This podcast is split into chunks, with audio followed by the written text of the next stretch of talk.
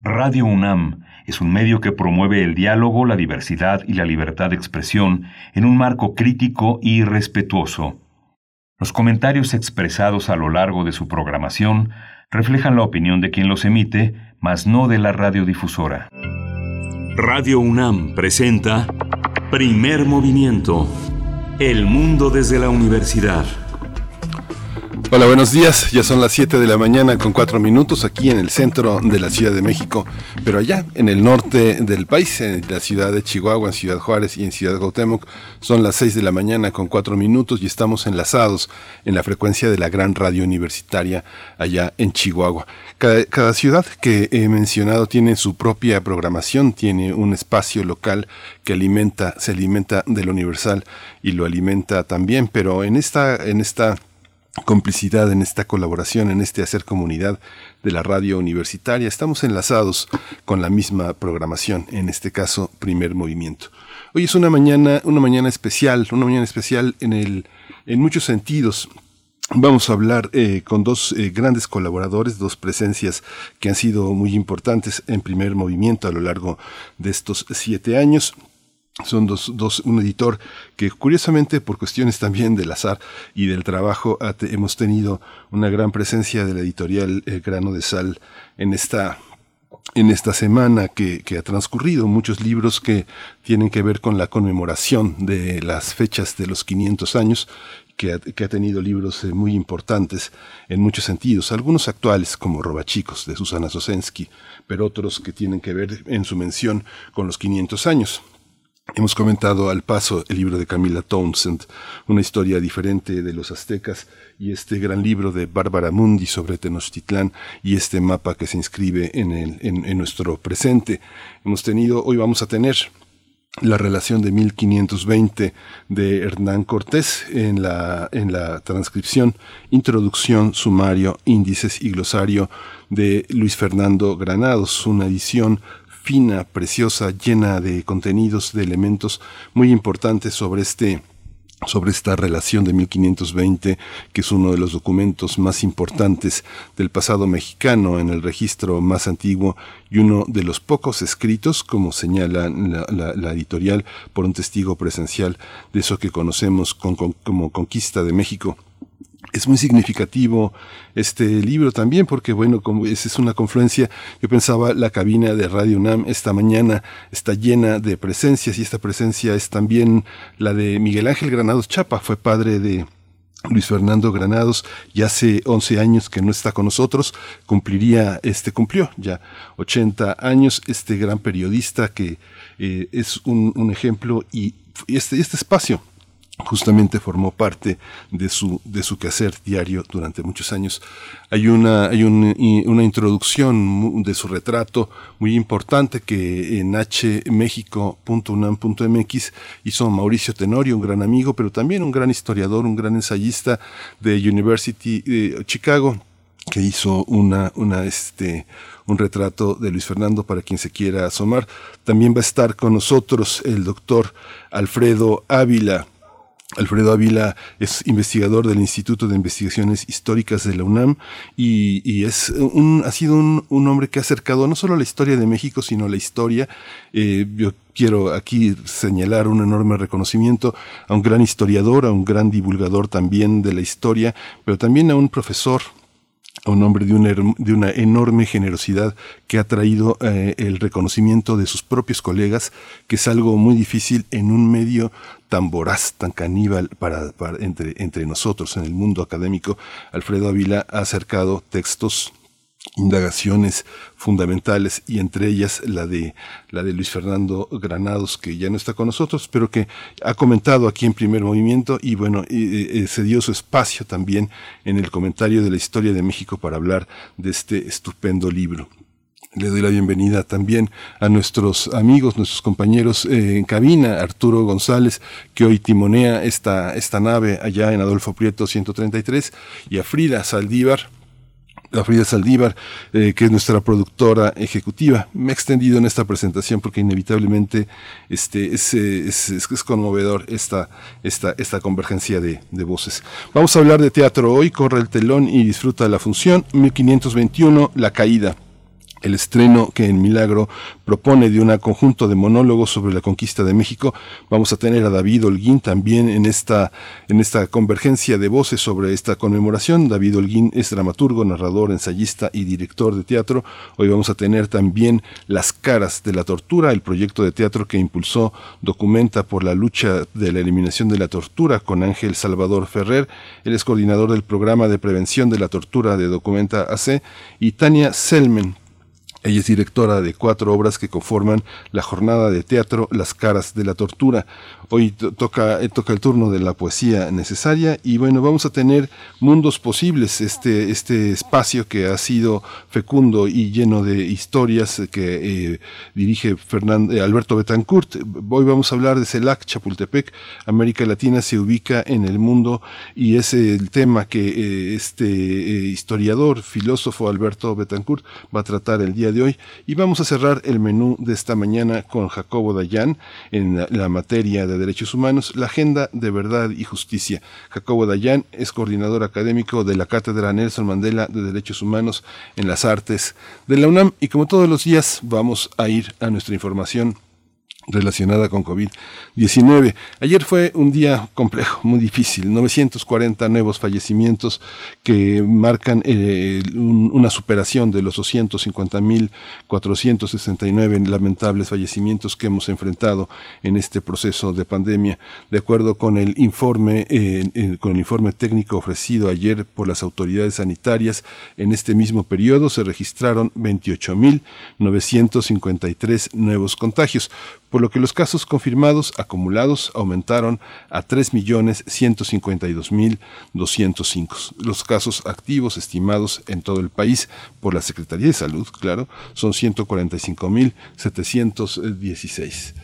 Eh, la Cruz Roja pidió a los países desarrollados que donen su excedente de vacunas contra COVID-19 a naciones del sudeste asiático con el propósito de subsanar el lento ritmo de vacunación en esa región del planeta. Alexander Mathieu, director para Asia-Pacífico de la Federación Internacional de la Cruz Roja, también exhortó a empresas farmacéuticas y a los gobiernos a compartir la tecnología para la producción de vacunas. En el caso de la UNAM, la, la, licenciatura en Ciencias de la Nutrición Humana inició en línea su primer ciclo escolar. Se trata de la carrera 130 de la UNAM, que incorpora la formación en investigación para fortalecer los campos de biociencia, biociencias, clínica nutricional y ciencias sociales. Esto lo dijo Germán Fajardo Dolci, director de la Facultad de Medicina. Durante este arranque de actividades académicas con eh, el exsecretario de Salud, José Ángel Córdoba Villalobos, dijo en su conferencia magistral que los altos índices de obesidad, diabetes, hipertensión arterial y otros padecimientos cardiovasculares son retos fundamentales de la salud que están asociados a una adecuada nutrición. Vamos a la información cultural. Hoy en la, en, la, en la, Casa Universitaria del Libro hay una charla que va a sostener Mónica Maristain con la escritora uruguaya Fernanda Trías, quien recientemente estrenó en México su libro Mugre Rosa, una novela que explora el miedo, los escenarios claustrofóbicos y la fragilidad de los vínculos humanos. Esta transmisión eh, va a estar en vivo, disponible este jueves a las 5 de la tarde a través de la página de Facebook de la Casa Universitaria del Libro. Mónica Maristain es una periodista vecindada en México, ella es de origen argentino, es una extraordinaria periodista cultural, así que seguramente va a ser una conversación de muchísimo interés. Y bueno, nos vamos, nos vamos a música para que descansen un, momento de esta, de esta agitación matinal. Vamos a escuchar de Sophie Tucker, Amadur y Miriam Moulou, Mon Chéri.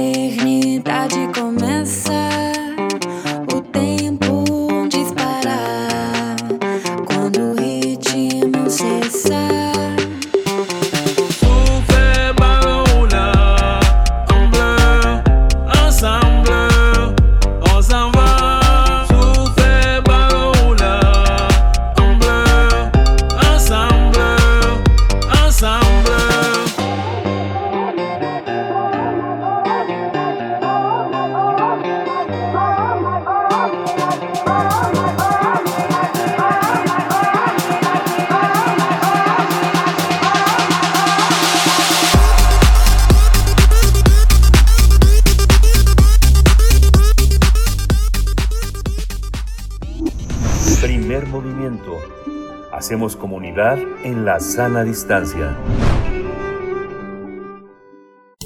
Toma nota y conoce nuestra recomendación literaria.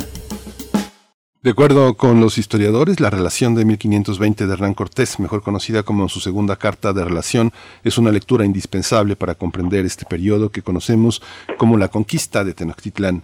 A decir de los expertos, se trata de uno de los documentos más importantes de nuestro pasado y uno de los pocos escritos por un testigo presencial quien tuvo que negociar y enfrentar con los principales pueblos del centro de Mesoamérica entre mediados de 1519 y fines de 1520. El escritor editor, historiador y académico Luis Fernando Granados, fallecido en julio pasado, realizó la transcripción, introducción, sumario, índices y glosario de este libro fundamental para comprender este periodo por la historia a 500 años de la caída de Tenochtitlán. Relación de 1520 de Hernán Cortés, publicado por Grano de Sal, es una nueva edición basada en la versión más antigua que se conserva, un folleto publicado en Sevilla en 1522, pero con la ortografía modernizada. Se acompaña de un glosario y un índice de nombres que facilitan su lectura. Vamos a conversar sobre ese documento, su lectura y comprensión en esta etapa de la, historia y están con nosotros eh, eh, su editor, Tomás Granados Salinas, editor, traductor, escritor y director de Grano de Sal. Tomás, qué bueno que estamos juntos en esta mañana. Gracias por aceptar esta conversación. Hola Miguel Ángel, qué, maravilla poder conversar de este libro. Gracias por la invitación. Gracias. Está con nosotros el doctor Alfredo Ávila, investigador del Instituto de Investigaciones Históricas de la UNAM, que en su espacio, cede su espacio esta mañana para conversar de un, de un tema que él ya había iniciado como, como muchas eh, de las conversaciones de Alfredo Ávila, con una enorme generosidad por sus colegas, con un gran reconocimiento de un hombre que sabe que sabe de la historia y que sabe colocarla en el centro de la discusión. Querido Alfredo, buenos días. Miguel Ángel, ¿cómo estás? Buenos días. Gracias. Pues empezamos con, eh, contigo, Alfredo, porque ya habías iniciado la conversación sobre este, sobre este texto tan importante que apenas hace unos, unos cuantos días vio la luz eh, editorial, Relación de 1520. ¿Cuál es el significado de tener una edición tan completa, tan redondeada en este momento de las conmemoraciones? Pues mira, eh, como, como bien dice además Luis Fernando en, la introducción, se trata de del, documento, eh, de la fuente más importante para conocer eh, la, historia de la conquista, el, el asedio a Tenochtitlan, las alianzas que, que hizo Hernán Cortés y eh, incluso la, la derrota de, los españoles en la en la Ciudad de México y su regreso a su regreso a Tlaxcala. Entonces eh, es, es la fuente, es, es decir, es el documento más fiable para para conocer ese periodo y sin embargo, pero, pero bueno, de, eso podemos hablar un poco después, tampoco es tan fiable. De eso se trata un poco la, la, edición que, que nos ofrece ahora Grano de Sal. Y, bueno, perdón que yo, yo no, no saludé a Tomás. Bueno, buenos días, Tomás, que qué gusto escucharte. Muchas hola, gracias. Alfredo. Qué, qué, gusto saludarte en, a distancia. Em, pues yo también, yo en realidad tendría poco que decir desde el punto de vista eh, de la lectura como documento histórico, pero eh, simplemente para iniciar el, acercamiento editorial, eh, lo, lo, bonito para mí que, que es que el libro recurre a otro producto editorial como fuente, ¿no? Es decir, la primera vez que se imprimió esta relación fue en 1522 y el, ese se convierte entonces el la base para la, lectura que hizo eh, mi hermano Luis Luis Fernando en este libro. Entonces, digamos que un libro rinde, un producto editorial rinde un homenaje y invita, casi exige una lectura distinta de ese otro producto editorial que apareció en Sevilla en 1522. Pues, pero mira, lo que lo que estás mencionando, Tomás, es, es, es fundamental, creo yo, me, parece me parece muy importante. Eh, lo que hizo Luis Fernando fue una edición de esa primera versión, o de la versión más antigua que se conoce, de la famosa relación que escribió Hernán Cortés al, al emperador. Y, eh, y es, es curioso porque no, no conocemos eh, el, el original, lo que conocemos es una impresión. Y, y, lo que empezó a ver Luis Fernando es que en realidad tampoco hay un original, porque hubo muchas versiones desde un inicio de la de, esta carta. Eh, Luis Fernando se fue por, por la versión, por la primera versión impresa, pero también es verdad, y por eso es una edición anotada, es una, es una, eh, no hay una, un, único modelo, no hay un original que pueda servir de base, y eso empieza a meter ya complicaciones a la lectura de esta de esta relación, de esta carta relación. Eh, cuando, cuando se empieza a ver, me, me, parece, cuando se empieza a ver cuál es el, el, origen, cuáles son las circunstancias en las que se creó, y empezamos a, detectar los problemas que tiene incluso fijar un texto que, como, como bien se dice en la introducción, pues es el que, el, el que, al que más recurrimos cuando tratamos de reconstruir lo que sucedió en, en las primeras etapas de la conquista. Y es que justamente, mm, eh, inevitablemente, la, eh, la, formación, también la erudición y el sentido editorial que tenía eh, Luis Fernando Granados le permitió visualizar un libro en, su redondez, en su, en su capacidad de, de, circular entre nosotros como un objeto libro. Y es algo que a veces cuesta mucho trabajo, y tú lo sabes también, Alfredo, como director de muchas tesis, que cuesta trabajo hacer visible para muchos académicos, pensar su trabajo en el marco de un conjunto de posibilidades de lectura.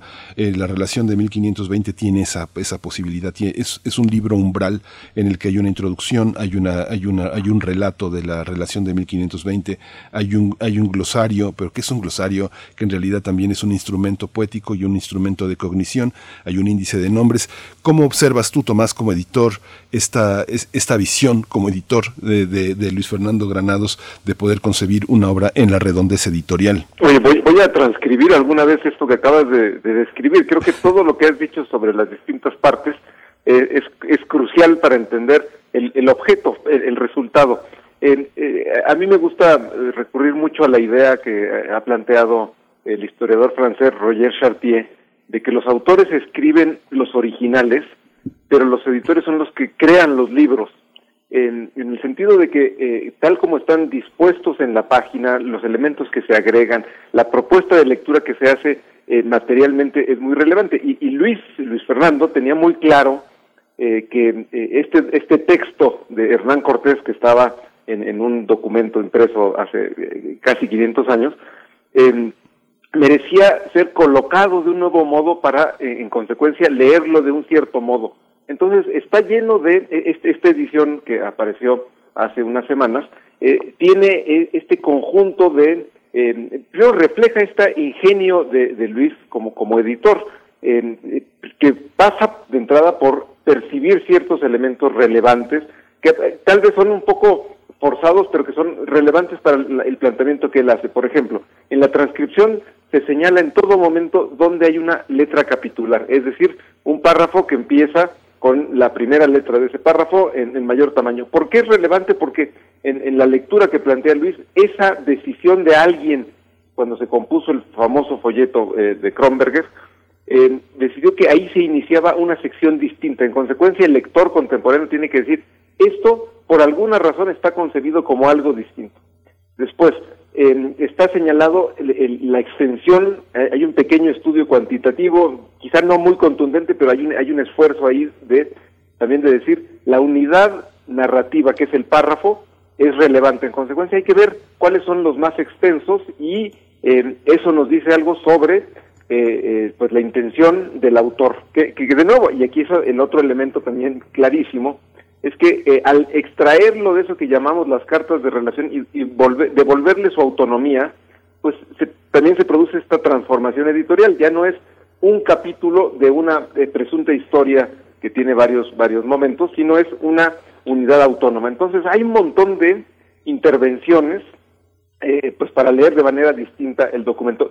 tú como tu descripción del glosario, Miguel Ángel, me parece extraordinaria porque en efecto es, una forma de eh, acercarnos a la época. Eh, lo que hace el glosario es decir, en los diccionarios más cercanos al momento en el que se escribió este, este informe, digamos, arbitrario de parte de un, soldado irreverente que era Hernán Cortés, eh, lo que Luis intenta es ponernos el español, hacernos presente el, español eh, que se hablaba entonces para que lo entendamos eh, en toda su riqueza. Entonces, desde luego que está lejos de ser una un mero capricho editorial poner, enumerar las palabras y poner su descripción, sino que nos permite leerlo de manera distinta, gozar un español distinto, y, me parece que es otra de las agudezas como, como producto editorial que tuvo Luis.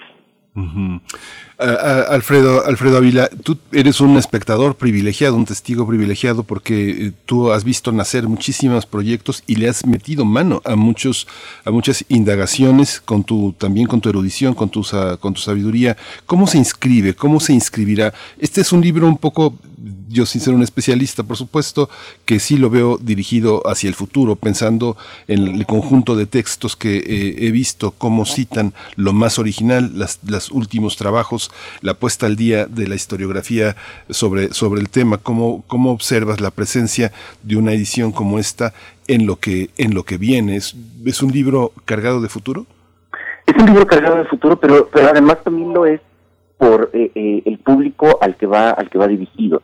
Tú sabes muy bien, Miguel Ángel y, y, Tomás, que, que, la mayor parte de los estudios académicos están hechos para el consumo interno, están hechos para el consumo del círculo académico. Y, y a mí me parece que la apuesta de Luis Fernando, pero también de Tomás, porque esto forma parte de, de, una editorial que va más allá de, eh, de la producción para, para colegas, de la producción que, solemos hacer y que, y que ya cuando sacamos un artículo en una revista especializada, casi casi podemos decir quién lo va a leer.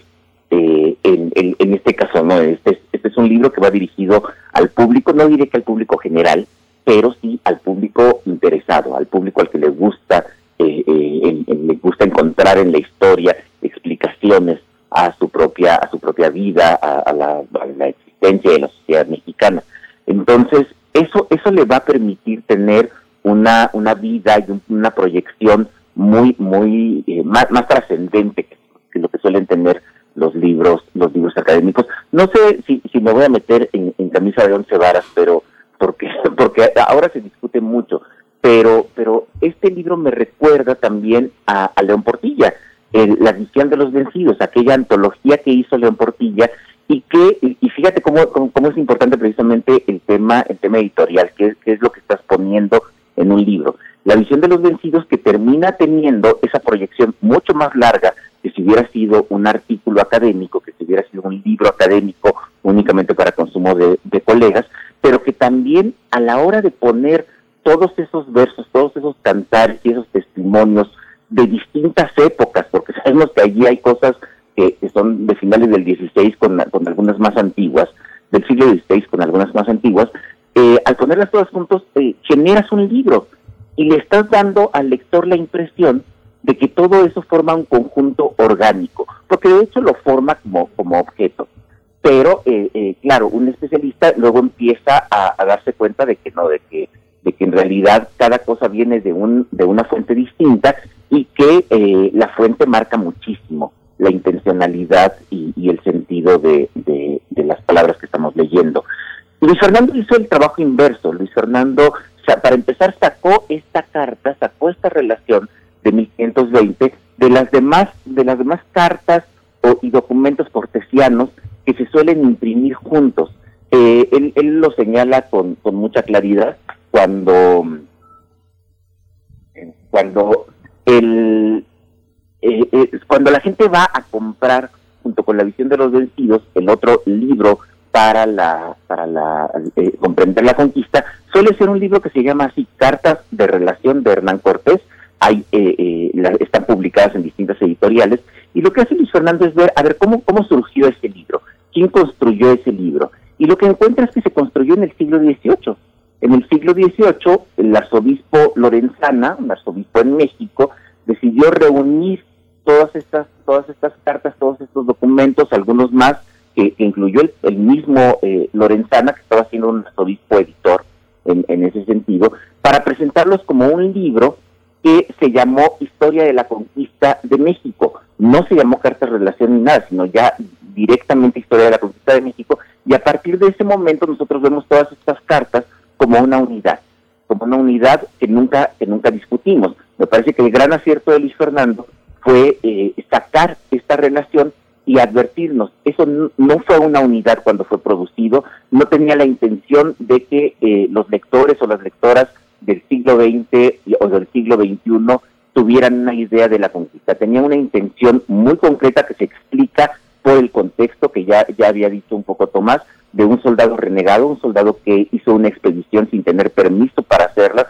que de hecho eh, eh, se le envió una, una expedición para apresarlo, la de Narváez, sabemos que no, que, no tuvo éxito para el gobernador de Cuba, y, eh, y que además la escribe en un momento particularmente difícil. Esto es bien paradójico, es la, la, la relación más importante que tenemos, pero además está escrita en un momento tan difícil para su autor, que es justo después de que fue derrotado por los mexicas, eh, justo después de, de, eso que antes se llamaba Noche Triste y ahora es Noche Victoriosa, y, eh, y, está tratando de justificarse y de presentar a los europeos, no solamente al, a la monarquía, aunque es una carta dirigida precisamente al rey, pero, pero está tratando de presentar a los europeos y de ahí la, importancia también de la imprenta, de que esto se haya impreso tan rápido, eh, que, la, que el proyecto de conquista va viendo en popa, aunque no fuera así, que el proyecto de conquista se iba a conseguir rápidamente,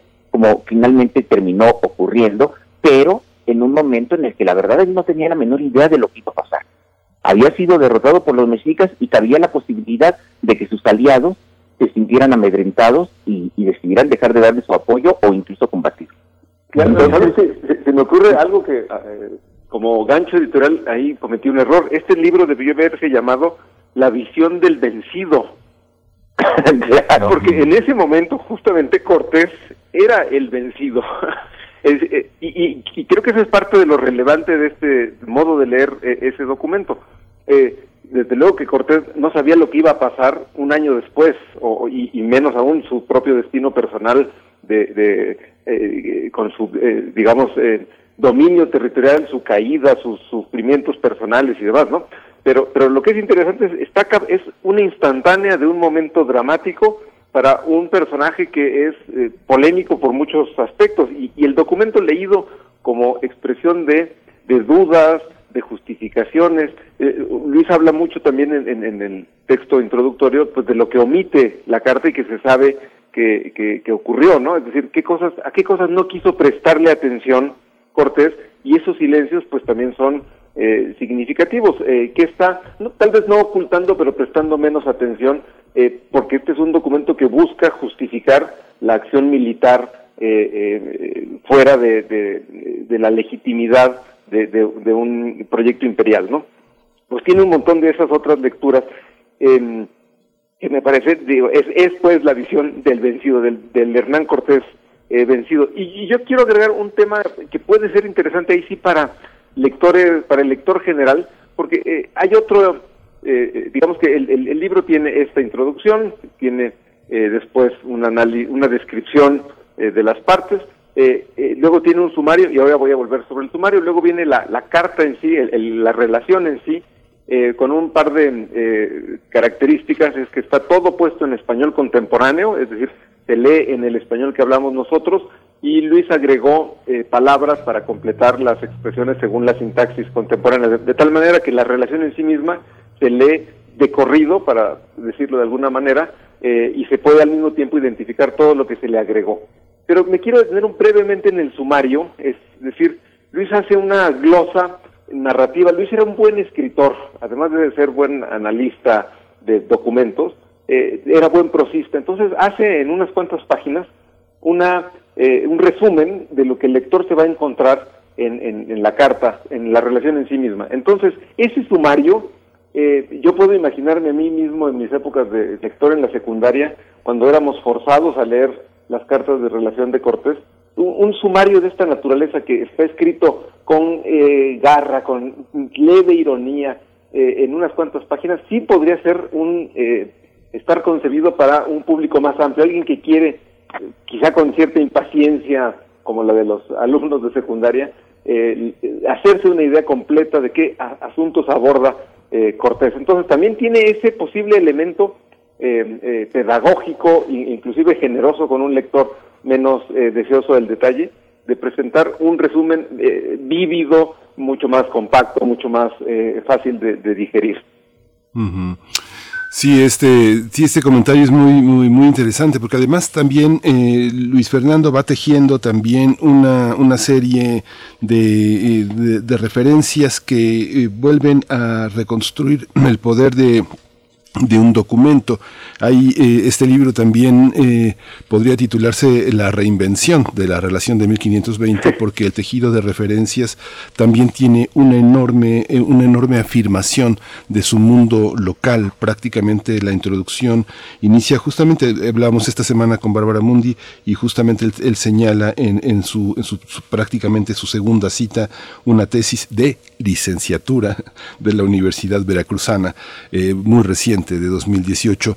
Hay, hay una reinvención, una relectura del documento a partir de las propias referencias que él hace y que tú, Alfredo, has puesto el dedo en la cuestión sobre los archivos nacionales, el Archivo General de la Nación en particular, todo el tema que tiene que ver y justamente es un documento sobre una impresión que no está en México. ¿Cómo, cómo observar también este gesto también irónico sobre nuestro propio pasado documental? ¿Cómo se inscribe esta, esta lectura? Pues mira, sí es sobre nuestro propio pasado, pero no solo es sobre nuestro pasado. Es decir, el, el hecho de que, de, que esta carta se haya, se haya impreso en, en, Sevilla y que, y que además, bueno, el protagonista, el protagonista lo sabemos, eh, era extremeño, ¿no? El, el, autor y autor y protagonista, porque Hernán Cortés tenía esa esa característica, él, él supo acomodar el relato para que el personaje Hernán Cortés fuera el protagonista, fuera central y tuviera eh, agencia sobre prácticamente todas las cosas que, estaba haciendo. Sabemos que no, lo, que no la tenía, salvo en la propia carta. Y una vez que la carta fue publicada, también dejó de, tener agencia en, en, ella y la carta terminó convirtiéndose en parte de un discurso nacionalista, nacionalista o proto-nacionalista, si ustedes quieren, español. Eh, eh, esa, esa carta terminó siendo considerada eh, eh esa carta y, acompañada por los demás documentos y por la interpretación que se le dio durante mucho tiempo como la fundación de la Nueva España. Es decir, se trata del momento fundacional que si nos fijamos bien es una cosa que seguimos arrastrando hasta ahora.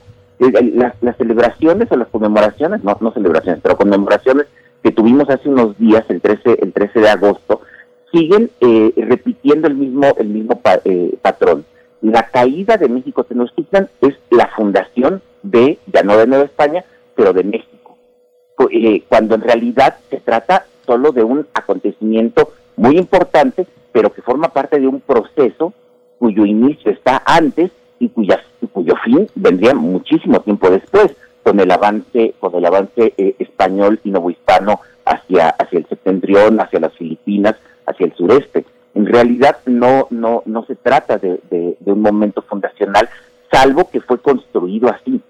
Se, empezó a se le empezó a dar ese sentido prácticamente desde el siglo XVI, se afianzó en el siglo XVIII y eso contribuyó a la construcción de un relato, a la construcción de un discurso en el que todo el mundo terminó creyendo, incluso aquellos que eh, al momento de la independencia se opusieron al dominio español y eh, favorecieron la creación de un Estado independiente, que es el Estado, el, Estado mexicano, pero que aún así, aún cuando rechazaron a, Cortés, aún cuando todo el mundo recuerda que los restos de Cortés estuvieron en peligro de ser eh, eh, tirados y, Lucas Alamán decidió salvarlos ya en, en 1824, aún así se conservó esa memoria. Y esto, y esto da cuenta de, de, lo poderoso que son estos instrumentos estos instrumentos editoriales que permiten ir construyendo una, una memoria que después nadie discute, que después nadie se da cuenta de cuál fue su origen, de cómo fue evolucionando, hasta que llega alguien como Luis Fernando Granados y, y nos lo recuerda y nos dice, hey, tengan, tengan mucho cuidado,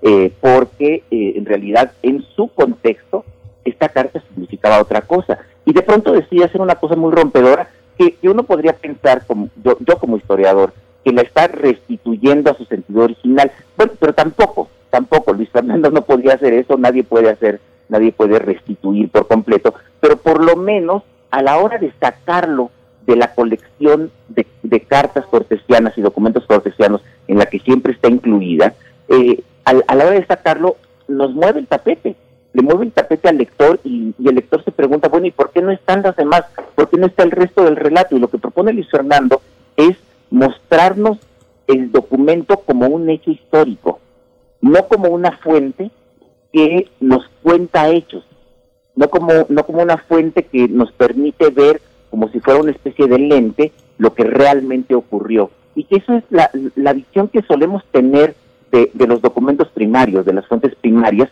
y que incluso muchos profesionales, muchas personas que se dedican a la investigación histórica, siguen conservando esa, esa visión yo voy a leer un documento porque ese documento me va a permitir saber lo que realmente pasó.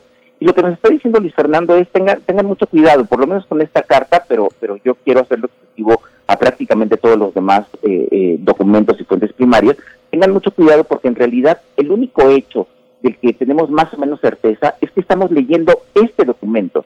No tenemos certeza de que lo que está diciendo haya ocurrido verdaderamente y entonces eh, eh, Luis Fernando se pone a hacer una, una detallada lista de las cosas a las que más atención le puso eh, el autor, eh, Cortés, de las cosas a las que no le puso tanta atención, de las cosas inverosímiles en la carta, porque también hay algunas cosas que no pudieron haber ocurrido como las, como las describe, para darnos cuenta de que eso que siempre leímos como una fuente transparente, como una lente que nos permitió conocer la, la realidad, pues a lo mejor es una lente, pero es una lente como las que usamos los miopes, es decir, es una lente que tiene una deformación y que lo que estamos viendo en realidad es esa deformación que nos mostró, que nos, que nos quiso mostrar el conquistador, o peor todavía, no nos quiso mostrar, se la quiso mostrar a la monarquía, a la monarquía española recién erigida y a, al público, al público europeo. Sí, ese, eh, ¿quieres comentar, Tomás, sobre este tema? Eh, pues solo, solo insistir en, un tema que, de, que, del que eh, creo que el, documento es un llamado también a tomar conciencia de la interpretación anacrónica, eh, simplemente señalar un, del riesgo de la interpretación anacrónica, ¿no? Eh, este, la base de esta transcripción es, ya lo dijimos, un documento impreso en Sevilla por Jacobo Kronberger.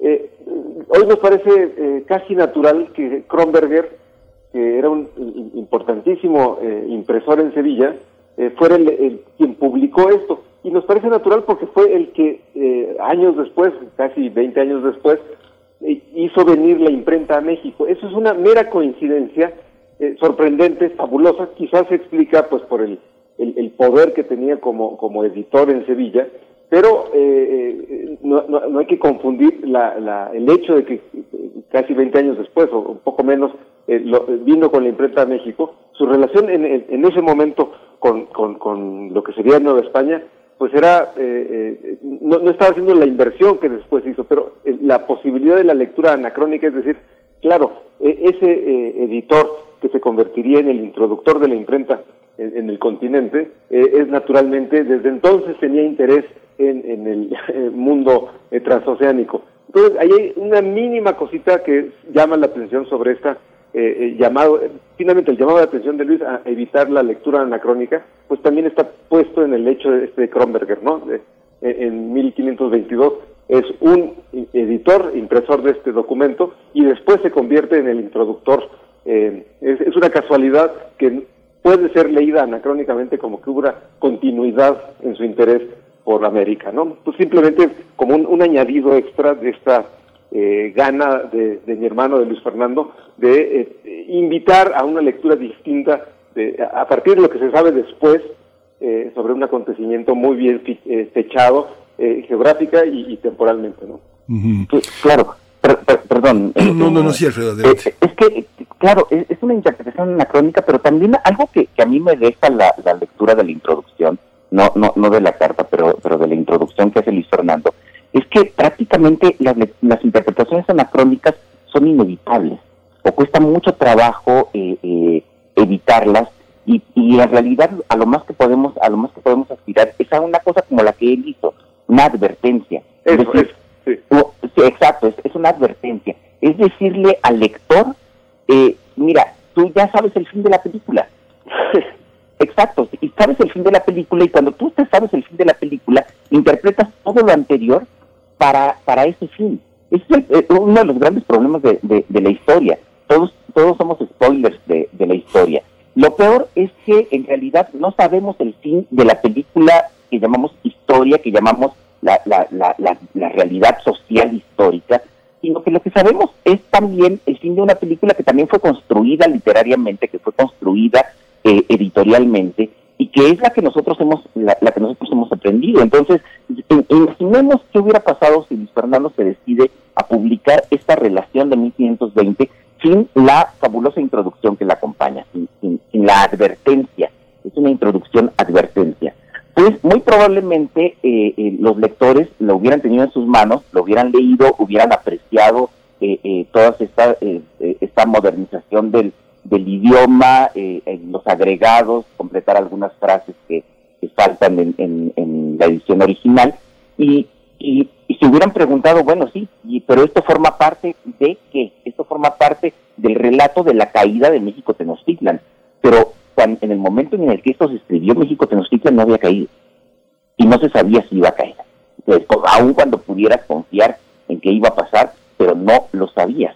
Entonces, la advertencia que hace, que hace el editor en esta, en esta introducción tan ogormaniana, tan de, de, de, y digo ogormaniana porque lo que está haciendo es mostrar el proceso de invención de, de una fuente, cómo esta fuente fue inventada, a lo largo, a lo largo del tiempo y, eh, y lo que nos dice es tengan cuidado, traten de no leerla como si estuvieran leyendo la edición de Porrúa de toda la vida.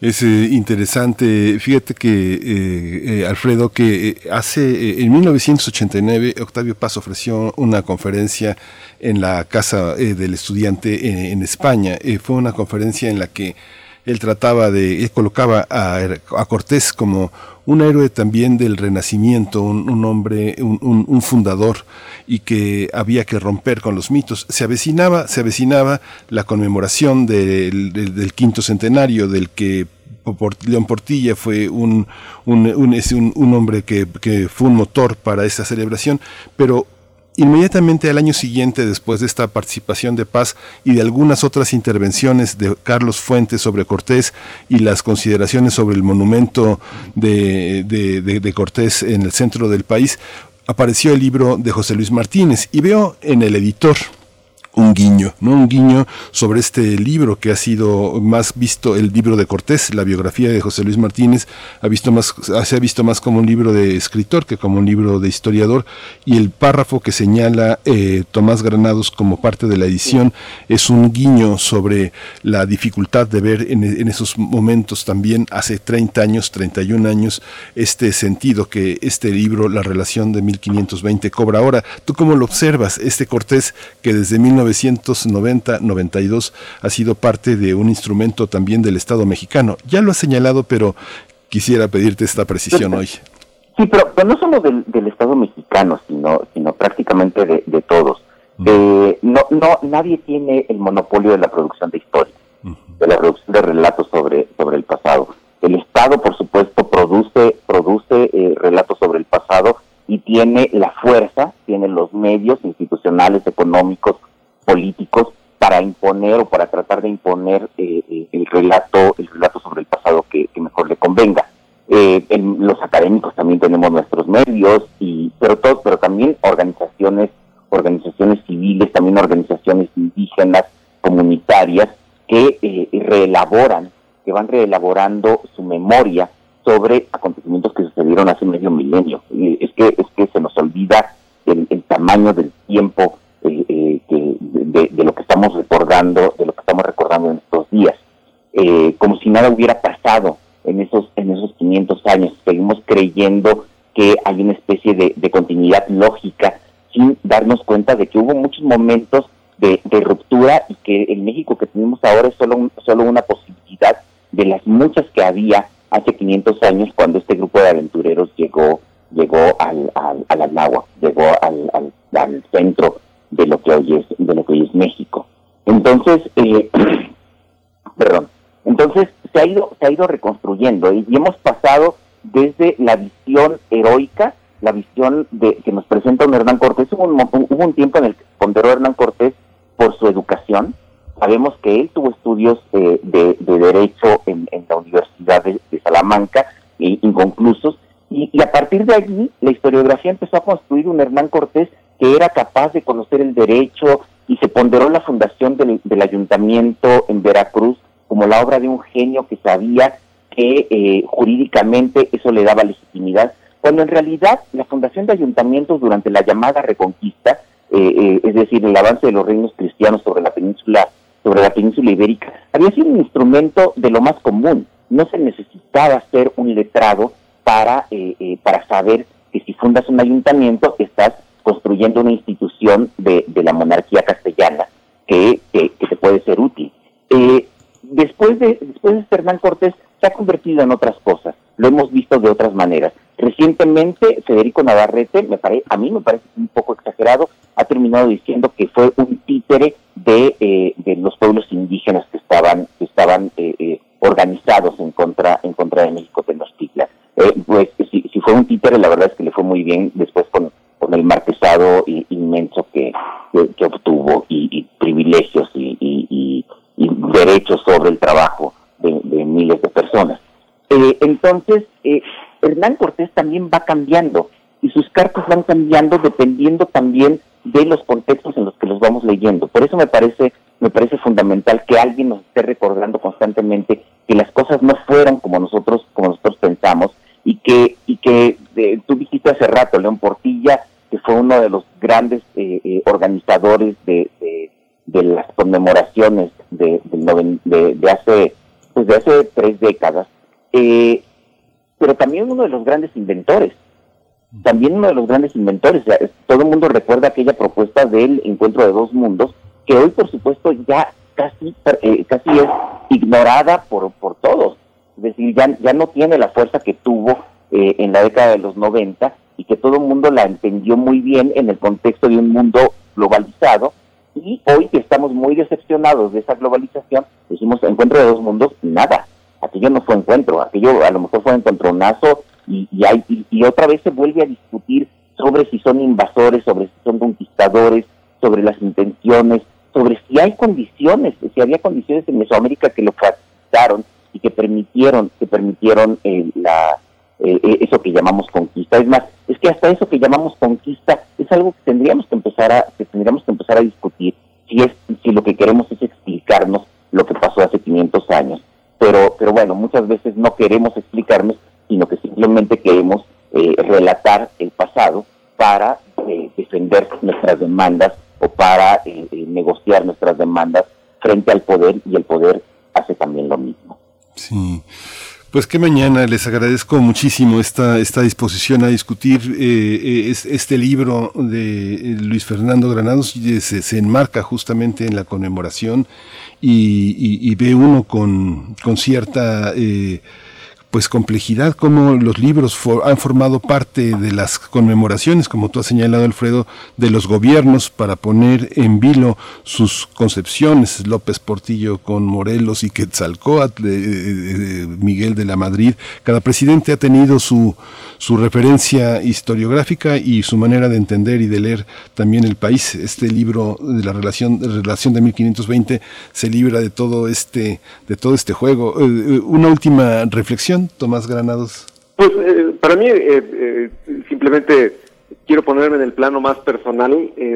fue una maravilla la oportunidad que tuve en estos meses finales de, la vida de Luis, pues haber trabajado en este libro. Quiero también aprovechar para agradecer a Alfredo su cercanía personal e intelectual con grano de sal y simplemente lamentar que el proyecto quedó trunco porque Luis pensaba hacer este mismo trabajo para la, la llamada tercera eh, carta de relación y digamos que la muerte se, se avara con el, el avance del conocimiento histórico impidió que se concretara ese trabajo. Entonces, simplemente pues lamentar eso, ¿no? En el propio libro se adelanta que está eh, avanzándose y pues no no se concluyó. Sí, pues pues nos quedamos con este, con este legado que yo creo que es fecundo y, multiplicará muchas, muchas de las visiones. Estamos hablando, Alfredo, también de hace 30 años, ¿no? De la aparición del libro de Cortés, de José Luis Martínez, y de muchas visiones que han mistificado, lo de Duverger, muchas visiones, las propias visiones español, españolas de Maragall, en, fin, este, este trabajo que tú haces todos los, todos los, con tanta constancia en primer movimiento, es una oportunidad de, de leer y de redescubrir y de descubrir muchos valores en la historia. Muchas gracias, Alfredo Ávila. ¿Un último comentario? Pues, pues mira, nada más, Miguel Ángel, que, efectivamente esta es una oportunidad para también para salir de, la burbuja académica, para salir de, ese espacio tan cerrado que a veces, eh, en el que a veces ha convertido la, academia y dirigirse a, otras personas y hacer que la historia, hacer que la historia bien hecha, la historia crítica, la historia que cuestiona, como es precisamente esta edición de la relación de 1520, forme parte del debate público. Que forme parte del debate público eh, para empezar a, empezar a generar crítica, empezar a generar una ciudadanía crítica. Y eh, ese es un trabajo que está haciendo muy bien Tomás eh, con, con grano de sal, pero que bueno, ustedes allí en, en primer movimiento y en Radio NAM hacen también todos los días. Muchas gracias, Alfredo. Pues, pues muchas gracias, Miguel Ángel. Sí, sí, Tomás. dice Alfredo, pues por el espacio, por esta conciencia desde ese espacio radiofónico de la universidad para abrir la discusión o la conversación sobre temas tan relevantes como este. Muchas gracias. Nos vemos, eh, nos vemos muy pronto. Nos escuchamos. Gracias, Alfredo Ávila y Tomás Granados. Gracias, Carlos. Pues gracias, Alfredo tenemos un par de minutos. Esta semana ha sido la semana de grano de sal porque, bueno, tuvimos la muerte de Tenochtitlán, La vida de México de Bárbara Mundi, un libro también de una historiadora muy joven, una historiadora de, de Fordham University, es autora de Mapping of the New Spain, es la cartografía indígena y los mapas de las relaciones geográficas, que es un, un, tema y un trabajo que ha citado eh, Luis Fernando Granados también en la introducción de su trabajo de relación de 1520 y el trabajo que, bueno, no hemos hablado de él, pero es un trabajo que forma parte de Grano de Sal, que es el libro de Una historia diferente de los aztecas de Camila Townsend. Son trabajos que también son resultado de, un gran, de una gran colaboración con las universidades, con los investigadores que forman parte de este gran mosaico que produce conocimientos. Les recordamos, relación de 1520, Hernán Cortés, Luis Fernando Granados, transcripción, introducción, sumario, índices y glosario. Es una, es una, es una edición que vale la pena vale la pena tener cerca. Nos despedimos ya de la radio de, eh, Universidad de Chihuahua. Eh, nos escuchamos mañana de 6 a 7 de la mañana en el horario local, de 7 a 8 en el horario de la Ciudad de México. Quédese aquí porque vamos a seguir hablando de estas conmemoraciones, de esta revisión, de esta revisión que ha hecho David Holguín. David Holguín eh, con, la, con la caída, 1521, la caída. Es un estreno que eh, eh, la semana pasada hizo El Milagro con el estreno de una serie de monólogos sobre la conquista de México. Un esfuerzo también por involucrar actores de una enorme potencia intelectual y artística para eh, dar una interpretación de todas estas, eh, no son viñetas, son monólogos, son piezas eh, redondas sobre un, momento de, la cultura occidental, de, de este encuentro con 1521 que ahora tenemos tan presente y que bueno va a continuar en cuatro momentos distintos, son cuatro programas, como pasó con los habladores. Si usted vio los habladores, el, el mismo espíritu que, que condensa este hallazgo dramatúrgico y actoral es lo que vamos a ver en la caída. Así que bueno, quédese, quédese aquí con nosotros en Radio NAM en primer movimiento. Regresamos en unos minutos. Síguenos en redes sociales. Encuéntranos en Facebook como Primer Movimiento y en Twitter como arroba PMovimiento. Hagamos comunidad.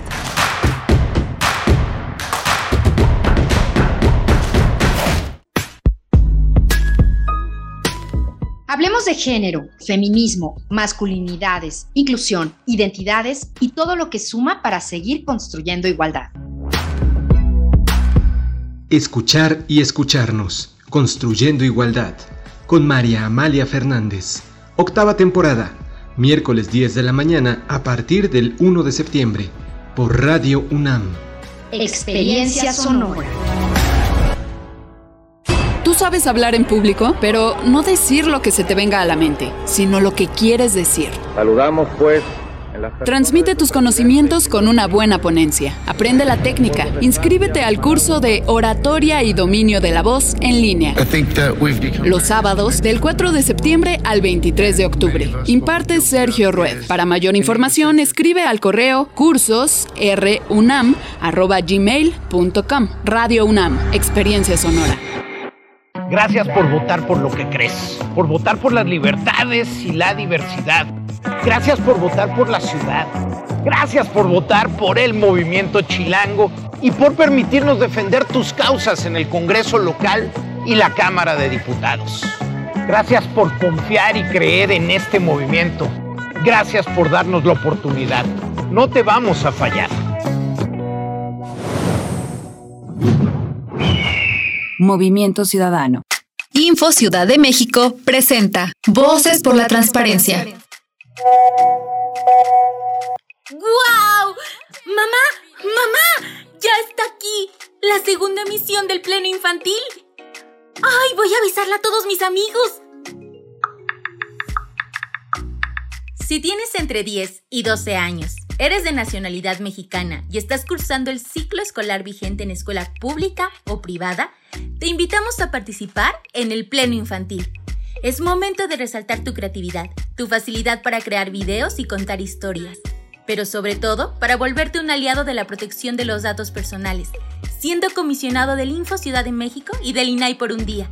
Además, podrás ganar una consola. Checa las bases de la convocatoria en las redes sociales del Info CDMX.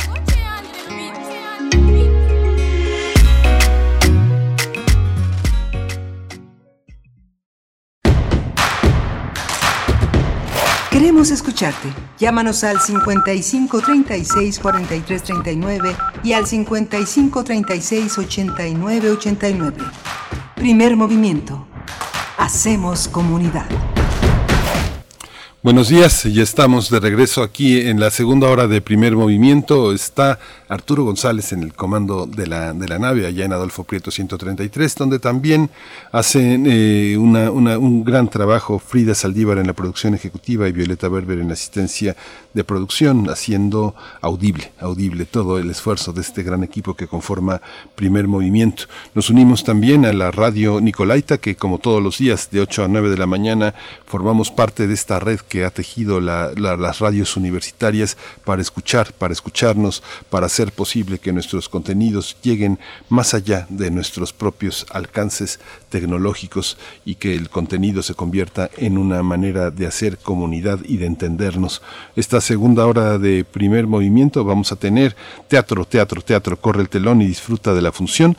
1521 La Caída, el estreno que en el Milagro ha tenido lugar la semana pasada con los monólogos sobre la conquista de México que el escritor, el dramaturgo, el director David Holguín ha puesto en escena también como una manera de continuar un trabajo literario eh, escénico que ha emprendido con los habladores, cuatro programas ayer, cuatro programas hoy, que han quedado también impresos en la larga distancia en el trabajo en streaming, en pantalla, con con grandes actores, grandes eh, momentos de la escena mexicana que son el, conjunto de actores que le han dado vida a esta, a esta escritura de David Holguín tan, tan eh, hecha para la, para la escena, pero también como vimos en la edición eh, de, David Holguín en la UNAM, de David Holguín, su hijo, su hijo ha hecho una edición de Los Habladores, como hablamos en su momento, que ha hecho posible mostrar cómo este conjunto de piezas también admiten una lectura literaria y están ahí para quien quiera también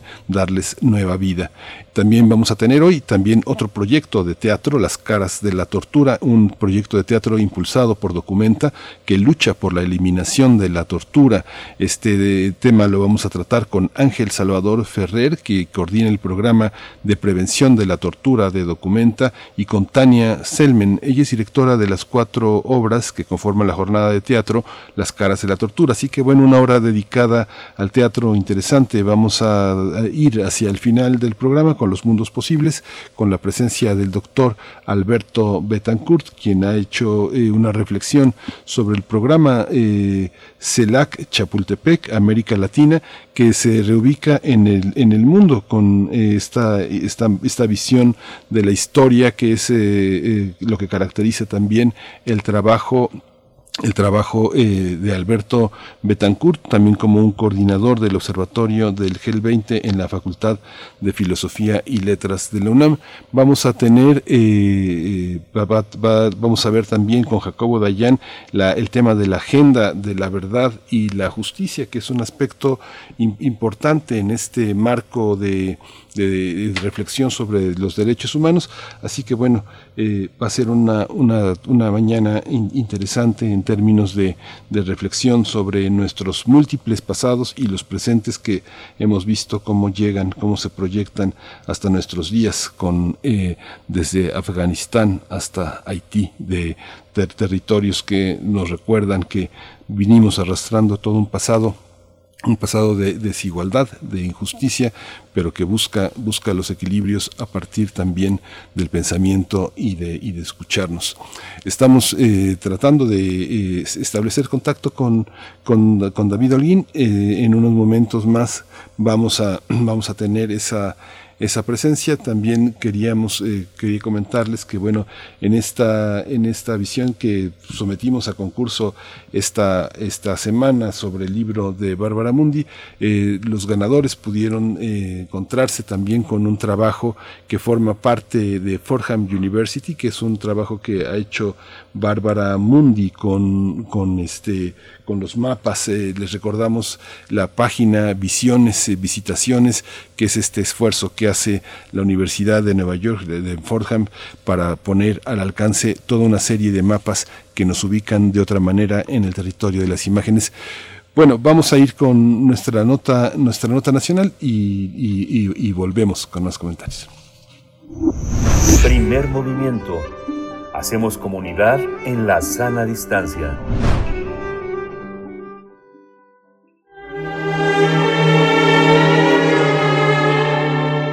Teatro, teatro, teatro. Corre el telón y disfruta de la función.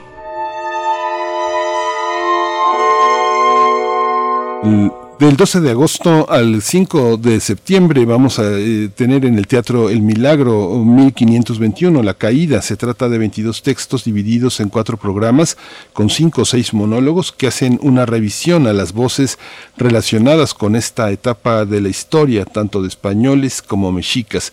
1521, La Caída está escrita y dirigida por David Holguín con la participación de un gran elenco de al menos 18 actrices y actores quienes invitan a reflexionar sobre este periodo de la historia, aunque cada relato es redondo en sí mismo, David Holguín recomienda seguir la totalidad de un recorrido histórico, pues que es apasionante. Hay que señalar que el programa 1 se llevó a cabo del 12 al 15 de agosto y esta semana arranca el programa 2 del 19 al 22 de agosto. Hoy continúa a partir de esta segunda edición del programa y el siguiente, la siguiente edición va a ser del 26 al 29 de este mes, finalizando el cuarto, la cuarta, el cuarto momento del 2 al 5 de septiembre. Las funciones son presenciales y vía streaming los jueves y viernes a las 8 de la noche, los sábados a las 7 y los domingos a las 18 horas. Ya está David en la línea.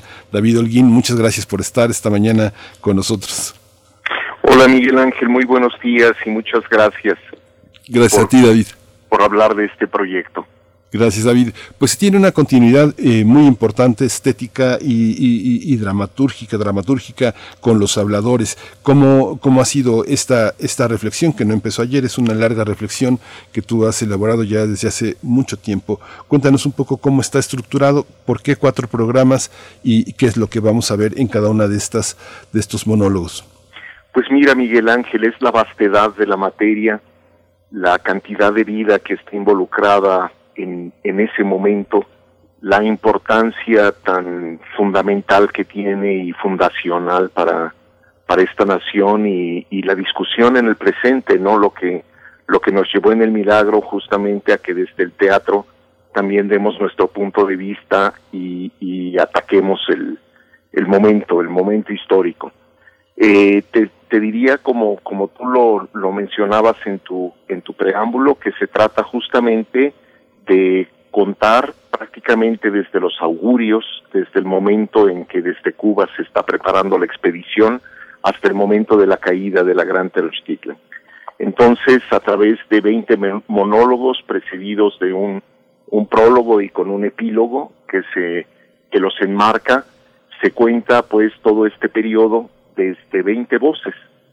Eh, me importaba mucho, ahora sí que haciendo del, del veneno medicina, que a fin de cuentas fueran voces aisladas las que de manera oral en su totalidad contaran cada una desde su punto de vista como un poliedro, eh, desde la subjetividad de quien habla, las, las miradas sobre el proceso, de manera que en efecto se cuenta cada uno de ellos de manera redonda en sí mismo y conforme van avanzando se va contando la cronología del, del acontecimiento histórico y a la vez se van entreverando, se van entreverando una narrativa donde finalmente otro nos habla constantemente de los distintos protagonistas involucrados en, en el fenómeno, ¿no? Entonces, bueno, pues es, a mí me ha resultado realmente un trabajo de lo más atractivo, creo yo que está teniendo una, pues una respuesta muy, muy buena para, eh, de parte de nuestros espectadores y, y, creo que bueno que cumple esa misión que da el teatro a diferencia de la historia o de cualquier otra otro mecanismo de reflexión que tengamos a propósito de la conquista de abordarlo vivo de en el escenario preguntarnos como cuando regresan las figuras mitológicas del pasado si los acontecimientos pudieron haber sido de manera diferente ver a estos hombres y mujeres metidos en el momento de las grandes decisiones o siendo simplemente arrollados por la historia como si fuera una, una pesadilla, ¿no? Incomprensible.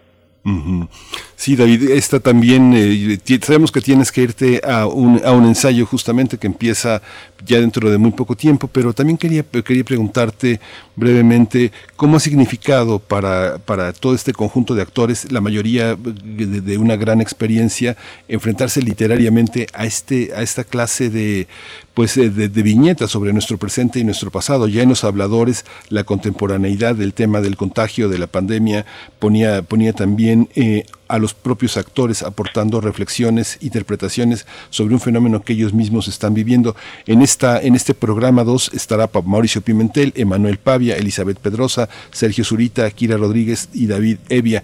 ¿Cómo está, cómo está concebido esta segunda parte del programa?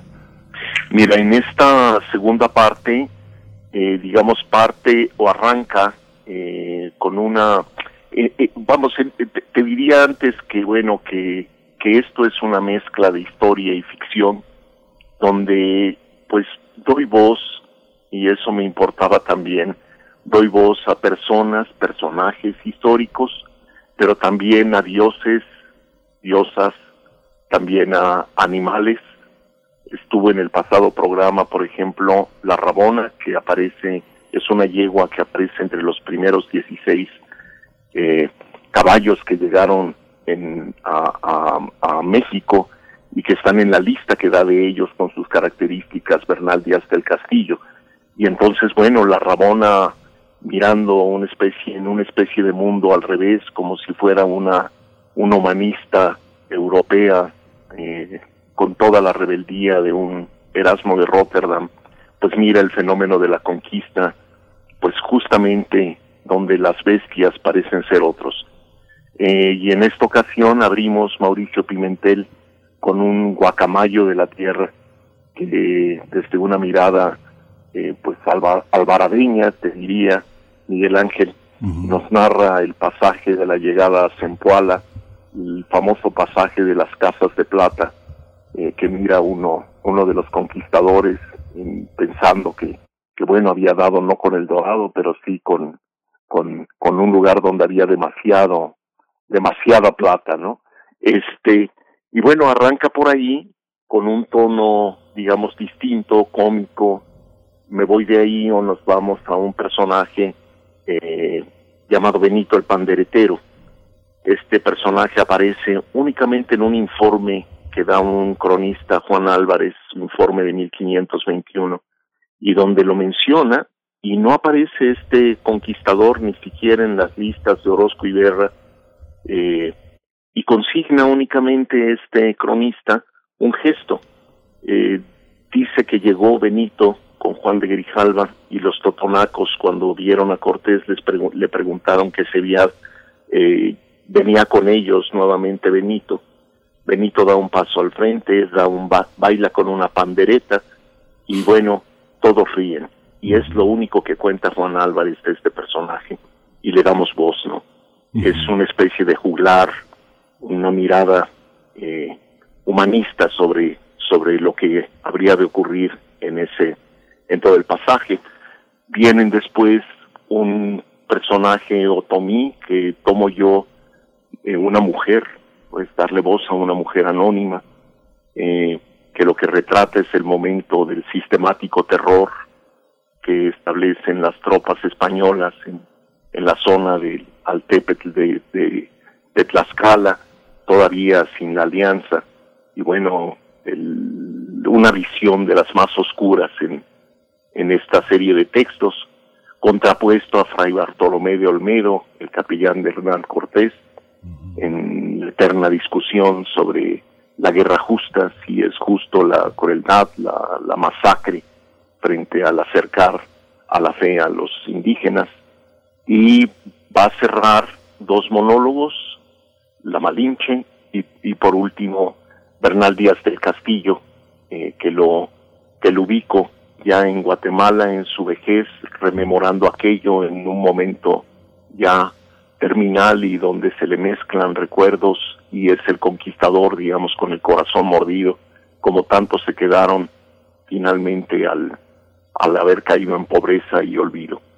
Entonces, bueno, un poco te cuenta que viene, pero en medio de ello, pues no estoy vendiendo nada que no esté de alguna manera ya eh, visto en muchas cosas, pero lo particular de esto, como dicen, de que el diablo está en los detalles, o Dios, pues es verlos en, en escena, es decir, en, lo vivo y en el trabajo de espléndidos actores que hacen verdaderamente una batalla técnica muy, muy importante, a diferencia de los habladores, que, que es un habla muy coloquial, muy, muy puesta en el cotidiano, en, digamos, una exploración del lenguaje, diría yo, muy, muy este, flexible. Este tiene una, una reconstrucción donde, donde, digamos, desde, desde el habla contemporánea busco raíces, arcaísmos, eh, dialogar con la dialogación del siglo de oro y con formas pues muy muy precisas donde tiene que haber un, un trabajo de precisión de parte del actor y el meterse a un mundo que era otro y aún así buscar dar vida, ¿no? Que eso es lo que nos importa. Sí, pues muchísimas gracias David, te dejamos ir al ensayo, te agradecemos mucho siempre tu disposición y, y, la posibilidad. Vamos a escuchar dos, vamos a escuchar dos de los trabajos, uno el de Jorge Ábalos, para quien no tuvo oportunidad de verlos en su momento, con Martín Ocelotl y Laura Almela, seguido de Laura Almela con María de la Marcaida. Muchas gracias David. Mil gracias Miguel Ángel, te mando un fuertísimo abrazo. Igualmente David, muchas gracias. Chao. Chao. Vamos a escuchar este, eh, esta parte. Mira hervir el agua del lago. Mira. Amanece cubierta de espuma. Que no son garzas. Ah. Ah. Ah. El templo de Huitzilopochtli se incendia. Ah. Ah. Dios le llevan a Montecosoma un hombre estrechado, ¿eh? dos cabezas unidas en un cuerpo, un monstruo. ¿Y qué hace el emperador? Lo refunde en su zoológico de deformes y lo manda a matar. en secreto, porque es de mal agüero. Y ante la ceguera de sus sacerdotes que no saben interpretar las señales, oh, le manda hablar a cualquiera y muchos brutos le contestan con ingenua sinceridad. Una retaíla de malas alusiones sin fin que, que soñaron con olas arrasando el palacio, con tecolotes ciegos, con tormentos, temblores y más portentos que anuncian más y más catástrofes. Ah. Ah. ¡Basta! Hija, por amor a Dios. ¡Basta! Que no sois el vivo simulacro de la llorosa eco. Vuestro Hernán solo es ligero de pies cuando quiere recuestar a una viuda o perseguir indias o trotar en pos de una non santa moza del partido. Hernán es más bien sutil de manos, muy sutil, y nada lo detendrá para recuperar nuestra inversión. Es ambicioso, tiene endriago en el pecho, se lo adiviné entre los rescoldos de su pupila. Es astuto y somete toda su voluntad a una causa y la verdad, ahí, ahí es donde tú sobras, hija. Pero si sois paciente y no os dejáis caer al piso, disque amortecida, sin pulso, oh, y tardando horas en volver en ti, porque medio vuelves, hija. Tú no vuelves entera de esos vaídos y desmayos, porque de ser así otras serías. Eres tan bonitica, hija, aunque bruta en lo tocante al mundo y sus bellaquerías. Si tenéis paciencia, ¿oís? Paciencia. Eso. Disfrutaréis los bienes de vuestro marido y en el mismo saco Iremos todos los Suárez de Peralta. Y nunca más me llamarán la Marcaida, como si mentaran a cualquier plebeya que como vulgo al fin discurre plebeyamente. Yo invertí hasta mis calzones sucios en esta expedición. Llorar cuantos plazca a mí nada me detendrá para que algún día nos reconozcan como hijas de algo. Recuperaré la inversión y vuestro Señor tornará a Cuba con oro en barras derechas y directito a nuestra encomienda. Yo quiero mi prorata. Exigiré mi prorata. El hambre ya fue mucha y ahora está del más nimio ardite. Quiero mi prorata. Nota del día justamente esta, eh, el teatro Las caras de la tortura es un proyecto impulsado por Documenta AC que tiene el objetivo de luchar por la eliminación de la tortura en México mediante la implementación de estrategias que motiven la reflexión y la creación de conciencia pública sobre los impactos que esta práctica tiene en nuestra sociedad. Documenta ha unido sus esfuerzos con La Mancha Producciones para realizar una jornada de teatro conformada por cuatro obras que van a estar disponibles en streaming durante los meses de agosto y septiembre. De acuerdo con la organización sintortura.org, entre 2006 y 2018 fueron abiertas 27.342 investigaciones por tortura, pero solo, solo, hubo 50 sentencias.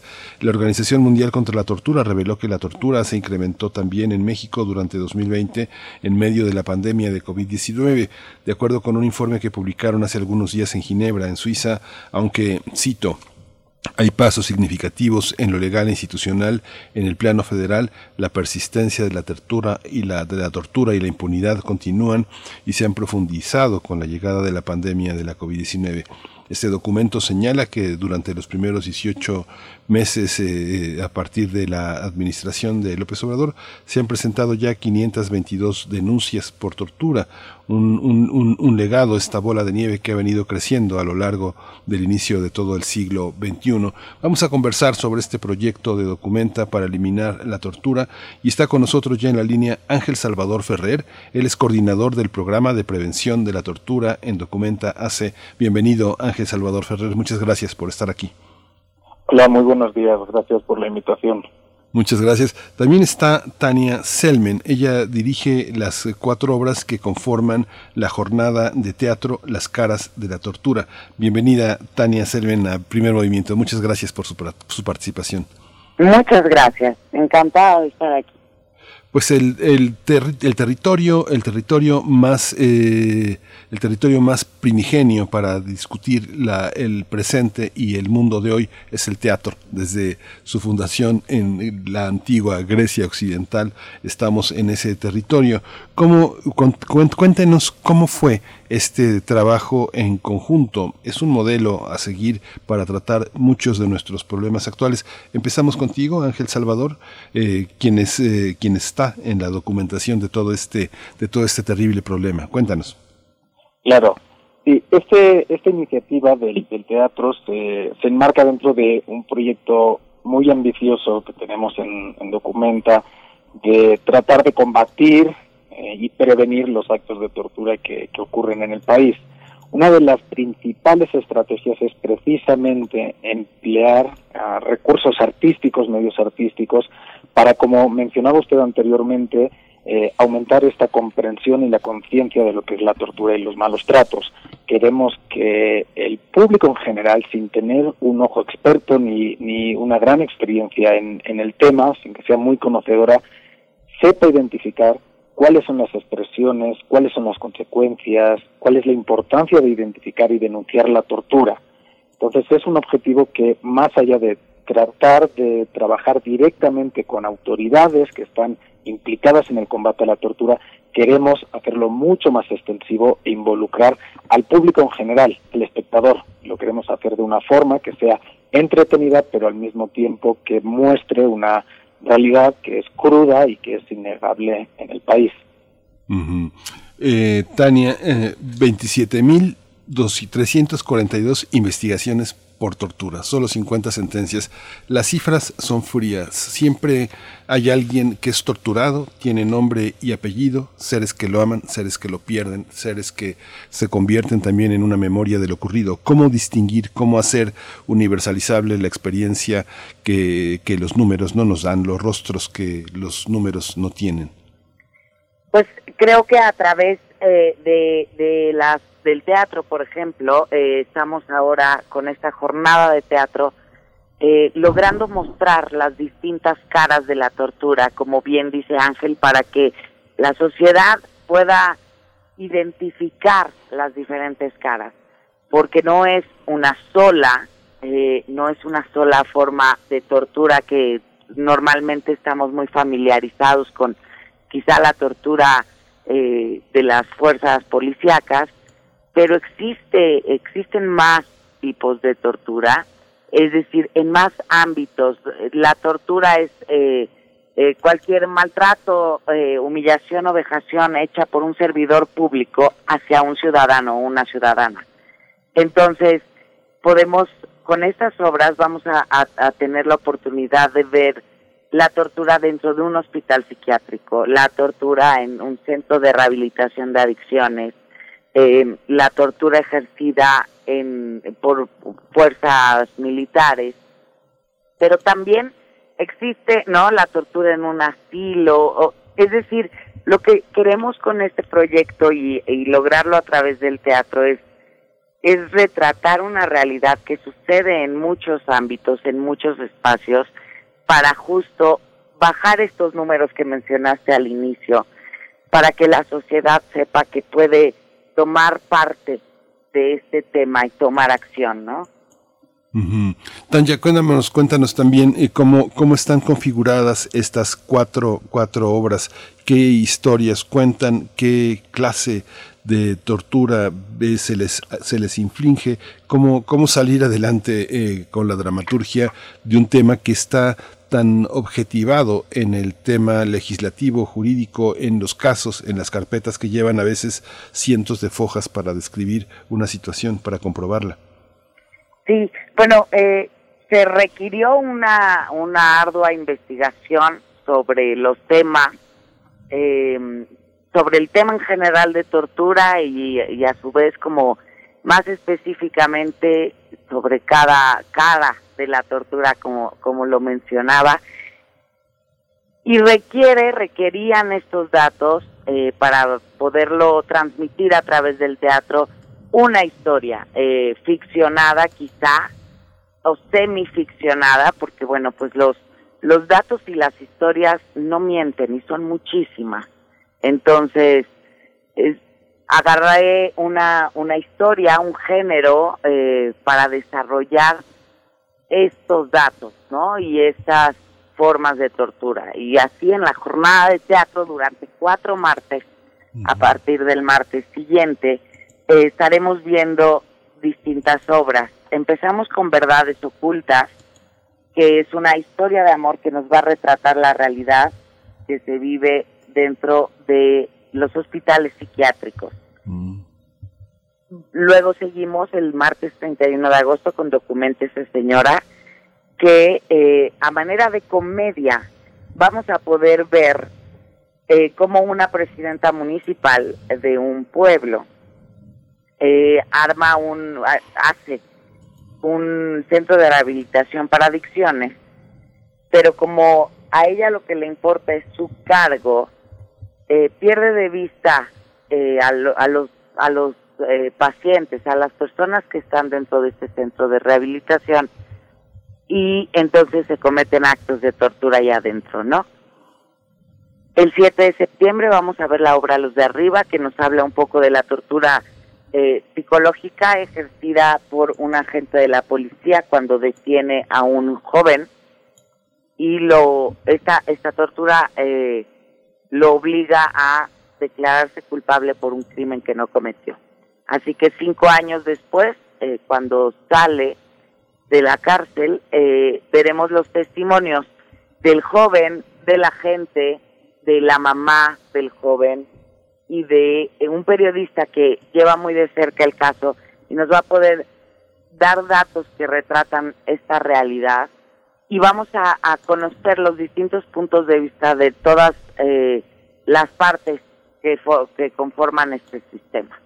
Y por último, el 14 de septiembre veremos Castillo Negro, que eh, es una obra que nos va a remontar a México 1968, específicamente al 3 de octubre un día después del movimiento estudiantil de Tlatelolco, donde un general va a interrogar a una estudiante. Y vamos a poder darnos cuenta de la historia de crímenes de tortura en nuestro país y, llevar al, al público a un pues a un punto de reflexión muy importante de, de qué podemos hacer hoy, de cómo podemos romper la cadena, ¿no?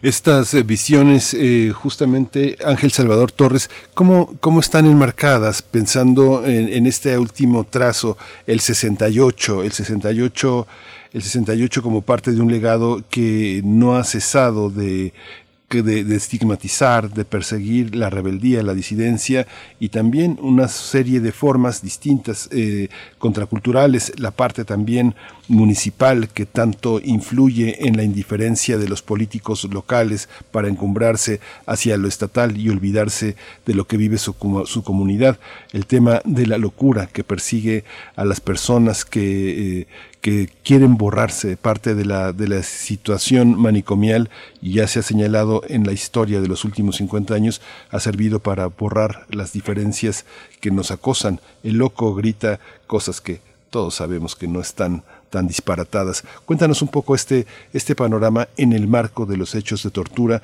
y que se han documentado políticamente y socialmente en nuestro país. Claro, como mencionaba Tania, pues un poco lo que quisimos con estas cuatro obras es evidenciar o tratar de demostrar al espectador cuatro manifestaciones distintas, eh, muchas muy presentes hoy en día, con datos que pues ustedes pueden consultar de la tortura, muchas de ellas sumamente invisibilizadas. Lo que ocurre y lo que hemos visto pues a lo largo de, las últimas décadas es que la tortura está muy presente y como ya ha sido eh, pues revelado internacionalmente incluso que es un fenómeno, es un mal que es endémico, que es generalizado, pues que es sistemático, todo esto se ha dicho de la tortura en México. Lo que ocurre es que pues ya poca gente niega la existencia total de la tortura. Entonces el problema no es tanto que no sepamos que existe la tortura dentro como una práctica institucional de décadas, sino más bien que la empezamos como sociedad a normalizar. Entonces empezamos a tener ciertos mantras, ciertos estereotipos y narrativas que lo que hacen es permitir que estas prácticas se perpetúen en el tiempo. Tenemos muchas veces en discursos, tanto en foros públicos como en el seno familiar, algunos discursos como que pues el ciudadano común no puede hacer nada contra este delito porque se nos va de las manos, porque los números son muy altos, o que existe cierto que hay personas que sí ameritan, que sí se merecen a ser torturadas. Ya tenemos también atrofiado el sentido de la justicia y en muchos casos pensamos en que existe una presunción de culpabilidad cuando alguien es detenido y es torturado, y así lo vemos en las noticias, o también que justamente por la envergadura de este problema, la tortura es un método justo y necesario de investigación criminal y que la denuncia pues al final no sirve para nada. Entonces con estas obras tratamos mucho de exponer cierta información que socave estos estereotipos y estas narrativas y lo hacemos más que dando datos muy duros que pudieran como configurarse como una especie de ponencia o algo así. Lo, lo hacemos de tal forma que se vean cuáles son los errores que existen en estas concepciones y sobre todo cuáles son los impactos que generan tanto en las personas en las que son directamente víctimas como en todo el tejido social, porque esta práctica de la tortura al final es, una lacra, acaba ah, siendo corrosiva primero con los sistemas que las emplean, los sistemas de justicia, los sistemas de investigación, los sistemas de salud, pero finalmente en toda la sociedad. Y nuestra apatía frente a este problema pues no nos está ayudando en absoluto a poder salir adelante. Sí, justamente Tanya, esta, esta, esta parte de ser, de, de tener una, un aspecto de denuncia, de comprensión, de hondura, en, en muchas ocasiones hace que, la, que los proyectos teatrales sean etiquetados como eh, pedagógicos o poco artísticos.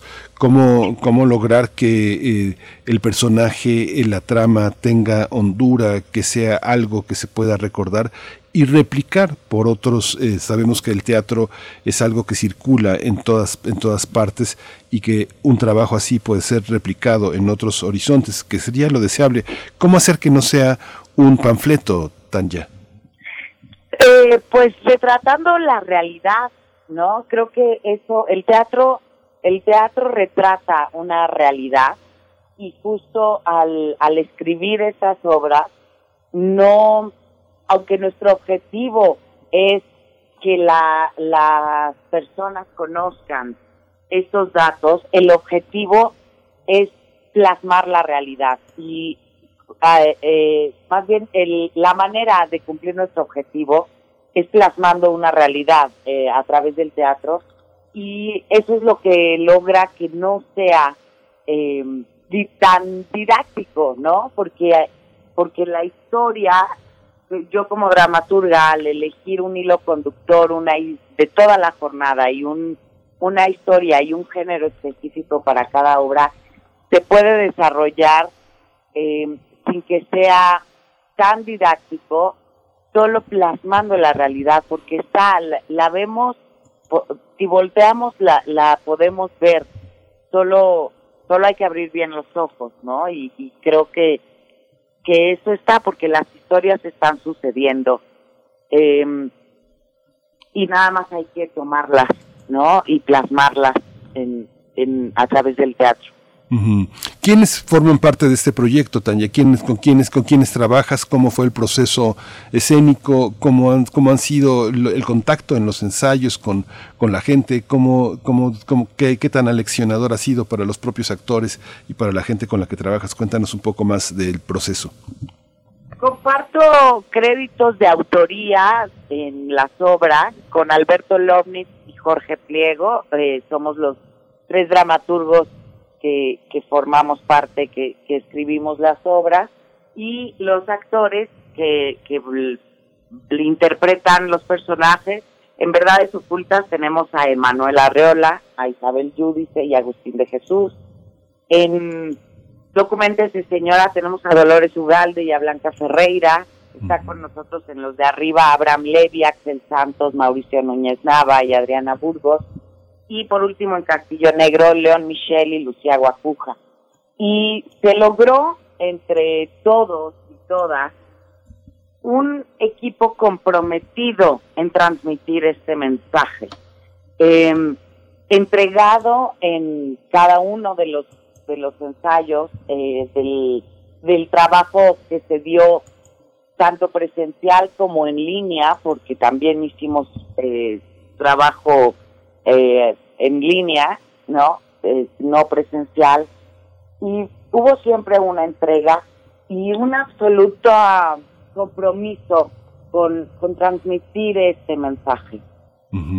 Ángel, Ángel, Ángel Salvador Ferrer, eh, se señala eh, que la, la, pareciera que la tortura puede dividirse por sexenios, pero sabemos que es una, una gran bola de nieve que va creciendo con la impunidad, con la corrupción, con, toda, con todas las situaciones también de emergencia y la pandemia ha sido un marco en el que hemos, tendido un, hemos tenido una situación precaria, terrorífica. ¿Cómo ha sido, ah, cómo, cómo establecer la línea de tiempo de la tortura en México? ¿Cómo establecerla? ¿Por sexenios? ¿Te parece que es interesante? ¿O es una larga, es una larga costumbre, una larga costumbre del poder, de los poderes pequeños? Ese es, la tortura es una práctica que venimos pues documentando desde los orígenes casi de la historia de la humanidad. Lo que pasa es que con otros nombres, con otras finalidades, eh, históricamente la tortura siempre ha sido una herramienta que se ha empleado de una forma mucho más pública. Creo que todos, todas pensamos en estas imágenes morbosas de ajusticiamientos en las plazas públicas, etcétera. Hemos visto y hemos leído en, muchos lados. Lo que ocurre pues es que sobre todo a partir de mediados del siglo XX se volvió, después de todos los atropellos que hubo en el siglo pasado, esta práctica, lejos de eliminarse, se volvió una práctica mucho más íntima, mucho más cerrada. Entonces los, los estados, eh, en general las autoridades de puertas hacia afuera mantienen discursos de la tortura es una práctica aberrante, la condenamos, se promueven leyes, se configuran discursos, pero eso no siempre implica que la tortura deja de existir, sino más bien en muchas ocasiones se transforma. Entonces es complejo y no, no, no, no, no me atrevería como a hacer una asociación clara entre mandatos políticos con la tortura, pues porque es algo que se viene arrastrando, más bien la tortura se va transformando y la verdad es que un contrapunto muy importante para ir midiendo cómo se va configurando esta tortura es precisamente la reacción de la sociedad. Porque cuando tenemos sociedades que son tolerantes o que de algún modo incluso pueden llegar a blanquear la tortura, eh, justificándola en muchos casos o simplemente volteándose, pues como cualquier mal va ganando terreno y se va utilizando más. Porque la tortura, uno, el hecho, el principal problema por el que sigue existiendo es porque no se está sancionando, no se está persiguiendo, no se está reparando a las víctimas, entonces es un delito sumamente impunible. Y eso lo podemos decir en términos no jurídicos porque la tortura sí jurídicamente es sancionable, sino en términos estadísticos. Tenemos muestras ínfimas de sentencias por tortura en comparación a los hechos que ocurren. Entonces, en todo el sistema de persecución de tortura vamos viendo cómo se va haciendo un cuello de botella a medida que vamos transitando por, eh, eh, por los procesos penales. Vemos que de todos los actos de tortura que ocurren, muy pocos se denuncian, por motivos de miedo, por motivos de amenazas, por también desconocimiento de derechos, etcétera. Entonces, de estas ah, denuncias, muy pocas se empiezan a investigar. De estas pocas que se empiezan a investigar, todavía menos se judicializan. De las pocas que se, judicializan, muy, muy pocas acaban con una sentencia, estas muy pocas son condenatorias y de todas estas, pues todavía menos ah, llevan e implican una reparación adecuada hacia las víctimas, porque al final es lo que persigue, ¿verdad?, el, el aparato de justicia, que cuando hay pues un delito realmente se haga justicia y se repare a las víctimas. Entonces vamos viendo cómo eso se va estrechando, se va estrechando y finalmente pues nadie acaba pagando por este tipo de actos. Entonces si nadie, si no hay un peso político ni socialmente tratamos de exigir que realmente se persiga, se sancione, se condene a los autores de la tortura, pues no existe una presión para eliminarla de prácticas que están sumamente arraigadas en algunas instituciones, y no solamente instituciones ah, policiales, instituciones eh, de procuración de justicia, de otros ámbitos, sino en muchísimos otros sistemas de salud, en, también pues en, instituciones ah, donde se tiene a personas, a migrantes, como estaciones migratorias, como al final en cualquier espacio donde pueda haber personas que están privadas de su libertad, tanto en un ámbito público como privado. Esto, Ángel, es, eh, ¿hay, hay, los, ¿hay límites para el concepto de tortura? ¿Hay algo que parezca tortura que no lo sea? Bueno, la tortura, eh, así eh, rápidamente, la tortura tiene como tres grandes eh, elementos que la configuran, que es por un lado que se inflija un dolor, un sufrimiento de una magnitud considerable, que este dolor y este sufrimiento cuente con la participación de un funcionario público y un funcionario público de aquí es donde ya viene uno de los de las acepciones importantes. No solamente son policías militares ministerios públicos sino funcionario público pues es cualquier persona que ejerce la función pública.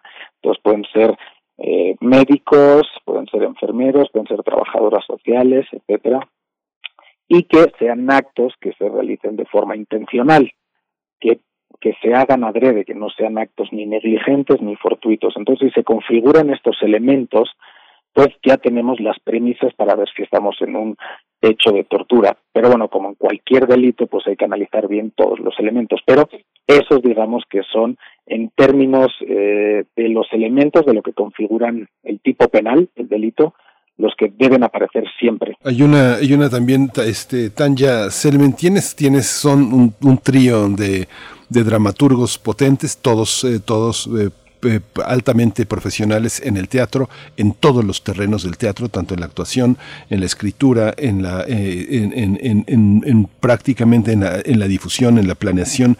Esta, este conjunto de obras a dónde eh, esperan que llegue, qué puertos van a estar. Están escritas en español, tienen todo un territorio en Latinoamérica muy fecundo para hacerlo. El 68, el, el psiquiátrico todo este mundo municipal pequeño está en todo el continente.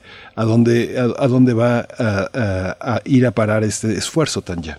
Justamente esos tiempos nos permiten eh, ahora eh, poderlo presentar de manera digital, que es mm. como arrancamos esta jornada de teatro a través eh, de la plataforma La Mancha en línea en lamanchaproducciones.com. Vamos a poder transmitir de manera digital cada martes, no solo al, a este país, sino, como bien lo dices, a otros países, ¿no? Eh, es lo que nos está permitiendo este tiempo, así que con un acceso completamente gratuito, cualquier persona desde la comodidad de su hogar en México y en el mundo va a poder eh, presenciar las obras. Más adelante existe el plan de ya presentarnos en vivo y poder ir a distintos estados de la República Mexicana y bueno, ¿por qué no, no? Este, salir del país también sería sería un, una buena opción, pero por el momento el plan es que quizá el año que entra nos estemos presentando también de manera presencial en, en teatro de distintos estados de la República, pero por lo pronto el acceso es para es digital y es para todo el país y para todo el mundo.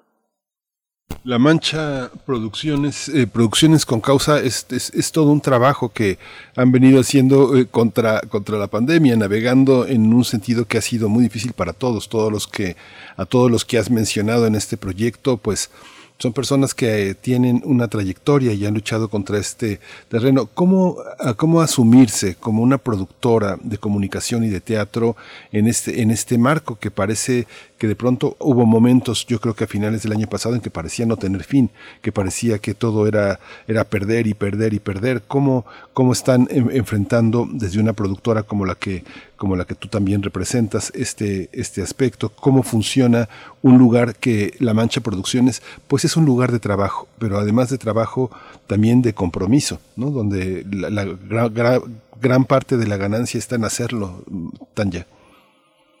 Sí, bueno, creo que lo que logramos en La Mancha Producción es justamente adaptarnos a los tiempos que estamos viviendo y requiere tomar de la mano lo desconocido quizá o, los miedos y lanzarse, ¿no? A, a, hacer las cosas de maneras diferentes y eso nos está requiriendo y justo creo que estos tiempos y esta pandemia nos, nos requiere que seamos más creativos, que implementemos nuevas herramientas. Y es por ello que desde el año pasado hemos estado con el teatro digital y con, y con herramientas que, que ya existen, que hay una cámara, hay eh, medios digitales, podemos usar la tecnología a nuestro, a nuestro favor para seguir transmitiendo el mensaje, porque justo lo que mencionas, estamos comprometidos con, con las causas, con poder transmitir los mensajes para poder hacer un país y un mundo mejor, ¿no? Ese es nuestro granito de arena. Habría que decir, eh, Tanya, que bueno, que también La Mancha Producciones es un espacio donde se puede, de donde se puede hacer realidad un, un, producto escénico. Estaba yo pensando que por supuesto tú conoces bien Alberto Lomnis, toda, eh, toda la, el, el, taller de teatro de Estela Leñero. De Estela eh, ha, ha conjuntado también un conjunto de creadores que que escriben y que hace posible que vean su producción en un libro y que eh, se hagan lecturas en voz alta y que en muchas ocasiones haya la fuerza para hacer una puesta en escena. Eh, eh, esto que llamamos teatro amateur, pues no existe. Todo el teatro, aunque sea profesional, tiene ese poder desde el estudiantil hasta, hasta las personas, adultos mayores, eh, personas con discapacidad. Hicieron una, una, una, propuesta de mujeres con discapacidad. ¿Cómo, cómo, ¿Cómo llegar a esta parte de materializar en un formato profesional un teatro que, que, que diga cosas, que conduzca el esfuerzo de mucha gente que no sabe cómo hacerlo?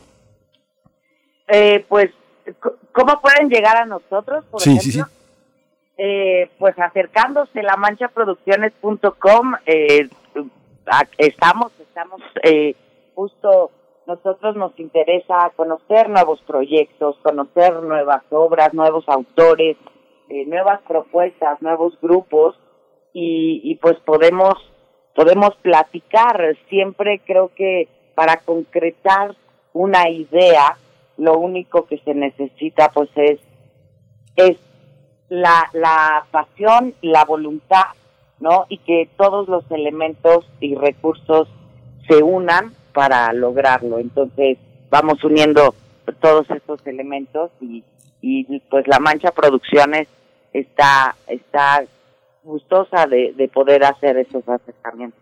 Gracias. Es una fuente de empleo. Ángel Salvador Ferrer, un último comentario para, para cerrar esta, esta conversación. ¿Qué, ah, qué hacer eh, en, este, en este marco de formatos digitales? ¿Cómo enfrentar un tema de un tema tan doloroso como la como la tortura que tenemos que finalmente eh, eh, envalentonarnos tomarlo críticamente cerrar filas hacer comunidad y hacer esfuerzos esta organización que que tú eh, comandas, que tú representas en este momento, el programa de prevención de la tortura, de documenta cómo acercarnos, cómo hacer visibles cada, a cada una de estas miles de personas para abrazar, abrazar su dolor y que sea menos. El dolor colectivo es un dolor, es un dolor personal. ¿Cómo entenderlo, eh, Ángel Salvador, en un último comentario?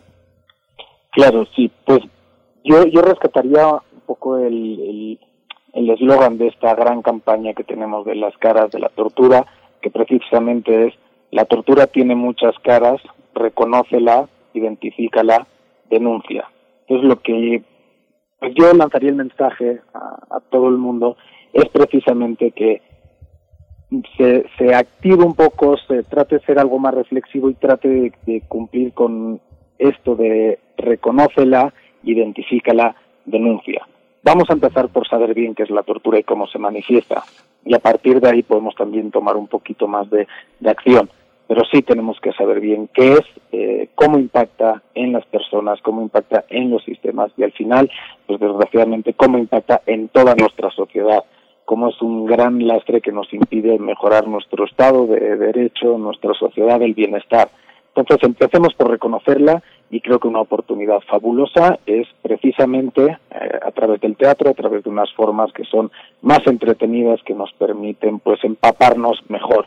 A partir de ahí, pues yo invitaría a la gente que nos siguiera, tanto en redes sociales, nuestro sitio web, documenta.org.mx, y a partir de ahí, pues constantemente tratamos de sacar materiales, de hacer eh, infografías, de lanzar mensajes, de tener información actualizada a través de observatorios también. Usted mencionó al inicio el Observatorio contra la Tortura. Entonces, bueno, creo que ir siguiéndonos en redes sociales y poder ver un poquito cuáles son las noticias, cuáles son los eh, la información respecto a la tortura, podemos generar como una una conciencia mucho mayor de rechazo y unos discursos antitortura que son fundamentales para, para mejorar como sociedad.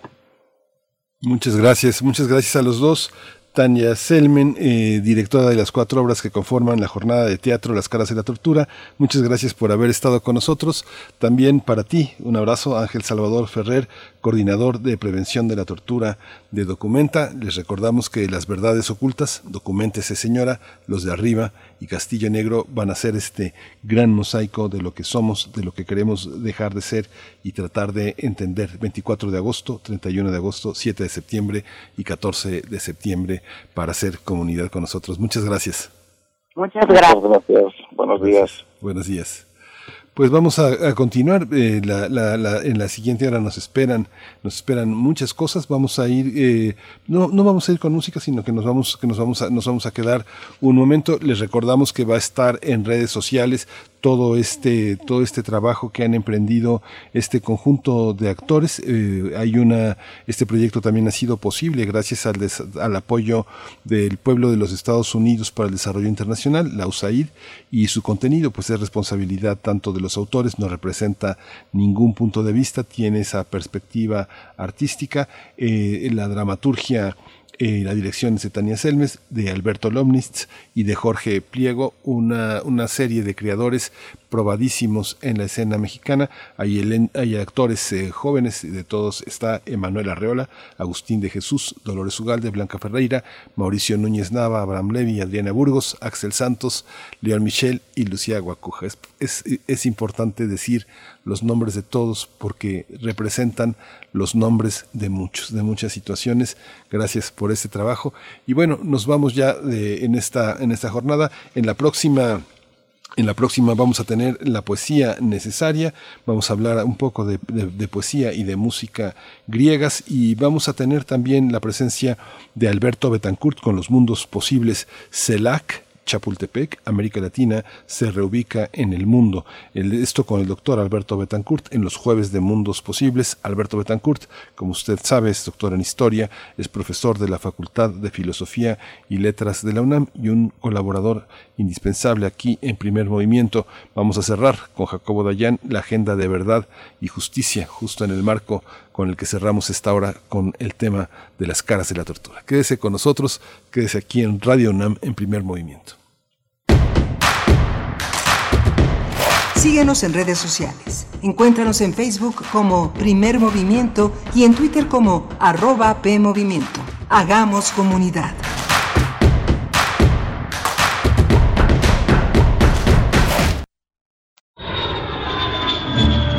46 emisoras de 17 países de Europa, América y África. Esa es la red de Mundofonías. Música para descubrir el mundo. Todos los sábados a las 18 horas por el 96.1 de FM. Radio UNAM. Experiencia sonora.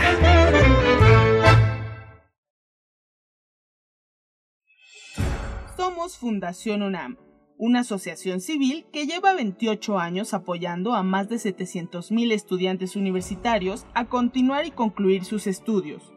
Hoy, tú puedes apoyarlos a cumplir sus metas.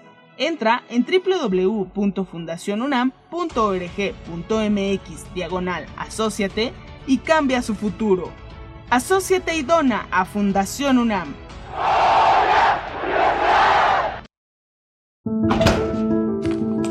Esto es violencia política en razón de género.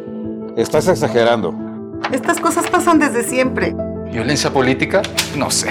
Mejor que te guíen quienes saben. Consulta la guía para la prevención, atención, sanción y reparación integral de la violencia política contra las mujeres en razón de género en igualdad.ine.mx. También puedes escribir a vpgqueja.ine.mx. Contamos todas, contamos todos. INE. Él me enseñó a fumar cristal, pero no me, no, yo no me sabía aprender y por acá me enseñaron. Pero mis hijos a mí no me han visto hacer eso. Sí saben qué clase de mamá tienen porque saben toda mi vida. Me metí a chochos, activo, piedra.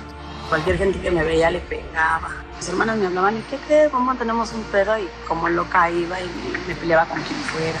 No me daba miedo, caía a la cárcel. El mundo de las drogas no es un lugar feliz. Busca la línea de la vida, 800-911-2000. En esta época tan difícil que estamos viviendo, la música es un bálsamo para el espíritu. Soy Ana Lara y los invito a que escuchen la música que hacemos los compositores aún en el encierro en Hacia una nueva música todos los miércoles a las 18 horas, por supuesto, en Radio Una. Experiencia sonora.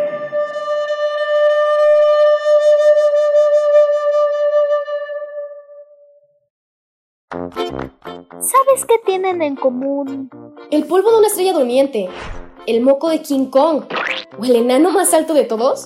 Pues que a todos los puedes encontrar en la radio. Solo tienes que decir las palabras mágicas. Para tus orejas y escúchanos todos los sábados a las 10 de la mañana por Radio UNAM. Experiencia sonora.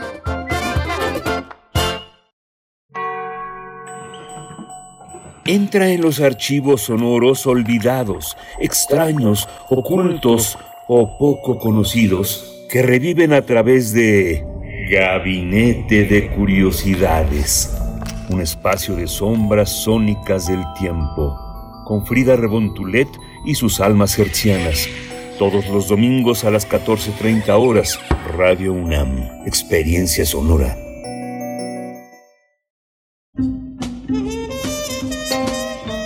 Los intérpretes de ayer y hoy tienen un espacio donde fluir. Panorama del Jazz. Con Roberto Aimes. Lunes a viernes a las 19 horas. Sé parte del ritmo y su significado. Radio UNAM. Experiencia sonora.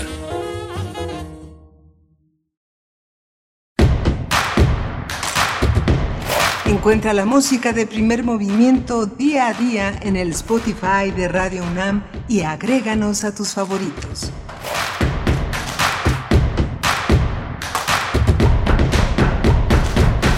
Regresamos aquí a primer movimiento en esta tercera hora que ya les anunciábamos que va a estar eh, impregnada del griego, de la poesía griega contemporánea. Vamos a tener la presencia del doctor Alberto Betancourt, siempre es eh, importante la manera, el modelo de análisis que presenta Alberto Betancourt, porque justamente la manera en la que él presenta las cosas consiste en una visión eh, sumamente documentada, sumamente crítica y, y, también hay que decirlo reconciliadora, reconciliadora porque entender es una manera también de, eh, de conectarnos con los problemas de una manera distinta, de una manera que, que, intenta proponer y tratar de participar en las propias soluciones de, los que, de lo que somos parte. El tema es CELAC Chapultepec, América Latina, que se reubica en el mundo. Alberto Betancourt es doctor en historia, profesor de la Facultad de Filosofía y Letras de la UNAM y en unos minutos va a estar ya conectado con nosotros. Vamos a tener al final del programa la presencia de Jacobo Dayan. Él coordina académicamente la Cátedra Nelson Mandela de Derechos Humanos en las Artes de la UNAM y es nuestra sección de todos los jueves, Derechos Humanos, el compromiso de primer movimiento también con esta agenda de verdad y justicia que será hoy el tema de Alberto Betancourt. Hoy tenemos la, poesía necesaria y bueno, pues si ya no hay, si la producción nos indica que podemos ir hacia allá, pues nos dirigimos ya con gusto hacia la poesía necesaria. Primer movimiento. Hacemos comunidad en la sana distancia.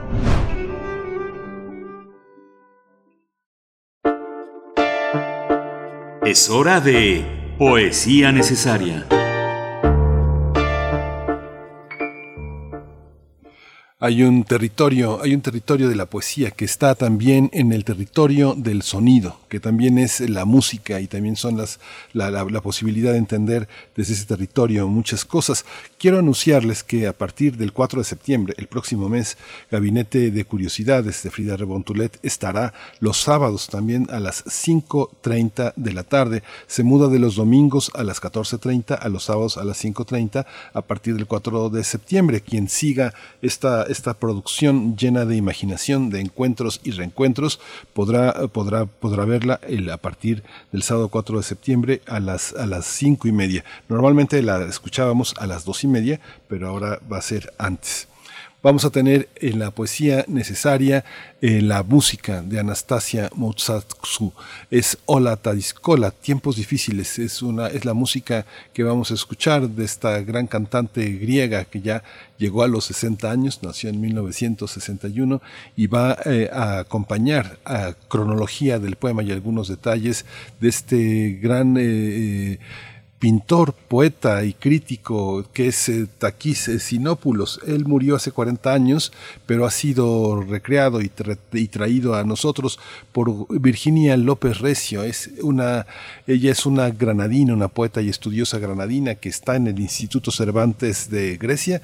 Ella ha trabajado desde hace muchos años la poesía de Lorca, la ha traducido al griego, ha traducido del griego al español novelas, antologías de poesía. Ha sido una trayectoria larga en la que ahora nos trae a Takis Sinopoulos en esta, en esta, en esta, en esta mañana. Takis Sinopoulos nació en 1917, fue uno de los poetas griegos más destacados de la llamada primera generación de la posguerra y forma parte de esta propuesta poética que hace Círculo de Poesía. Allí puede encontrar mucho más de este, de este tema de Grecia. Dice así cronología del poema y algunos otros detalles. Dice, así lo dijo Filipos. Y entonces nos reunimos bastantes, y cada uno habló de luchar lo más posible para limpiar este lugar de oscuridad. Pero la oscuridad es sucia e inamovible.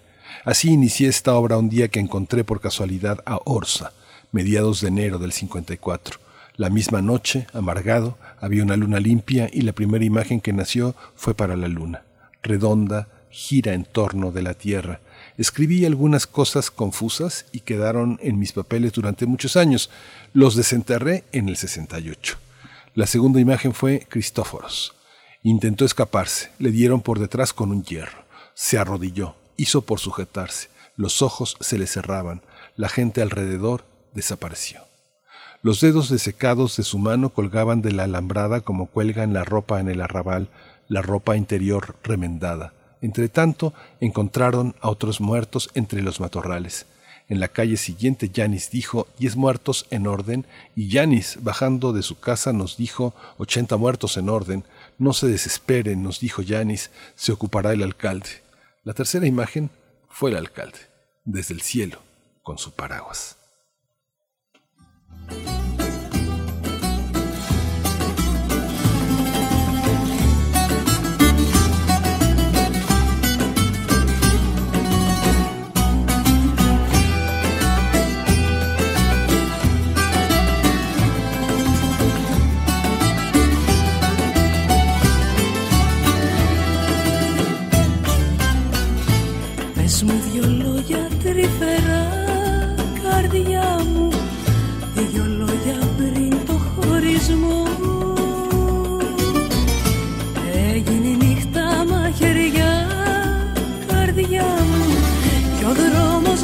Δίχως γυρισμό Όλα τα δύσκολα ζήσαμε μαζί. Κι όμως χανόμαστε την πιο καλή στιγμή. Όλα τα δύσκολα ζήσαμε μαζί. Κι όμως χανόμαστε την πιο καλή στιγμή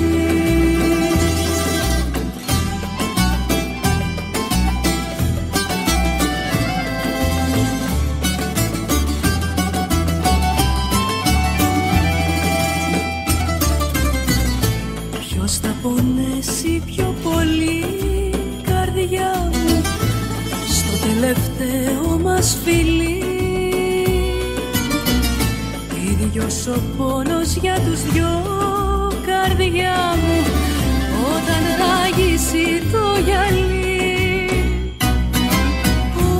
Όλα τα δύσκολα ζήσαμε μαζί. Κι όμως χανόμαστε την πιο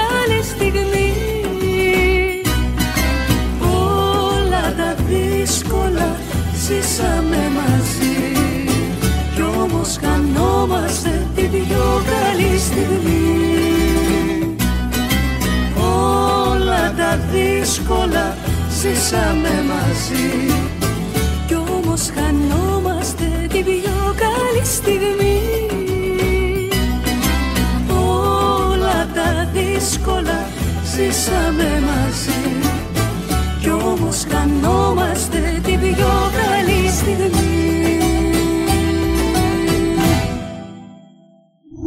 Primer movimiento. Hacemos comunidad con tus postales sonoras. Envíalas a primermovimientounam.gmail.com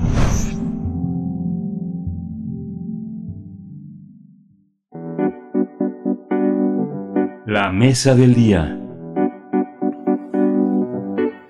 Ya estamos en los mundos posibles, los mundos posibles que hace eh, necesarios los jueves Alberto Betancourt, doctor en filosofía, doctor en historia, profesor de la Facultad de Filosofía y Letras de la UNAM. Y hoy es el tema es CELAC Chapultepec, la reunión que marca una, un- un- una, una participación de México en este concierto de naciones latinoamericanas. Alberto, bienvenido, buenos días, ¿cómo estás? Hola Miguel Ángel, buenos días, ¿qué tal? Muy bien, pues aquí disfrutando de la poesía y la música griega que nos que tú conoces muy bien, además.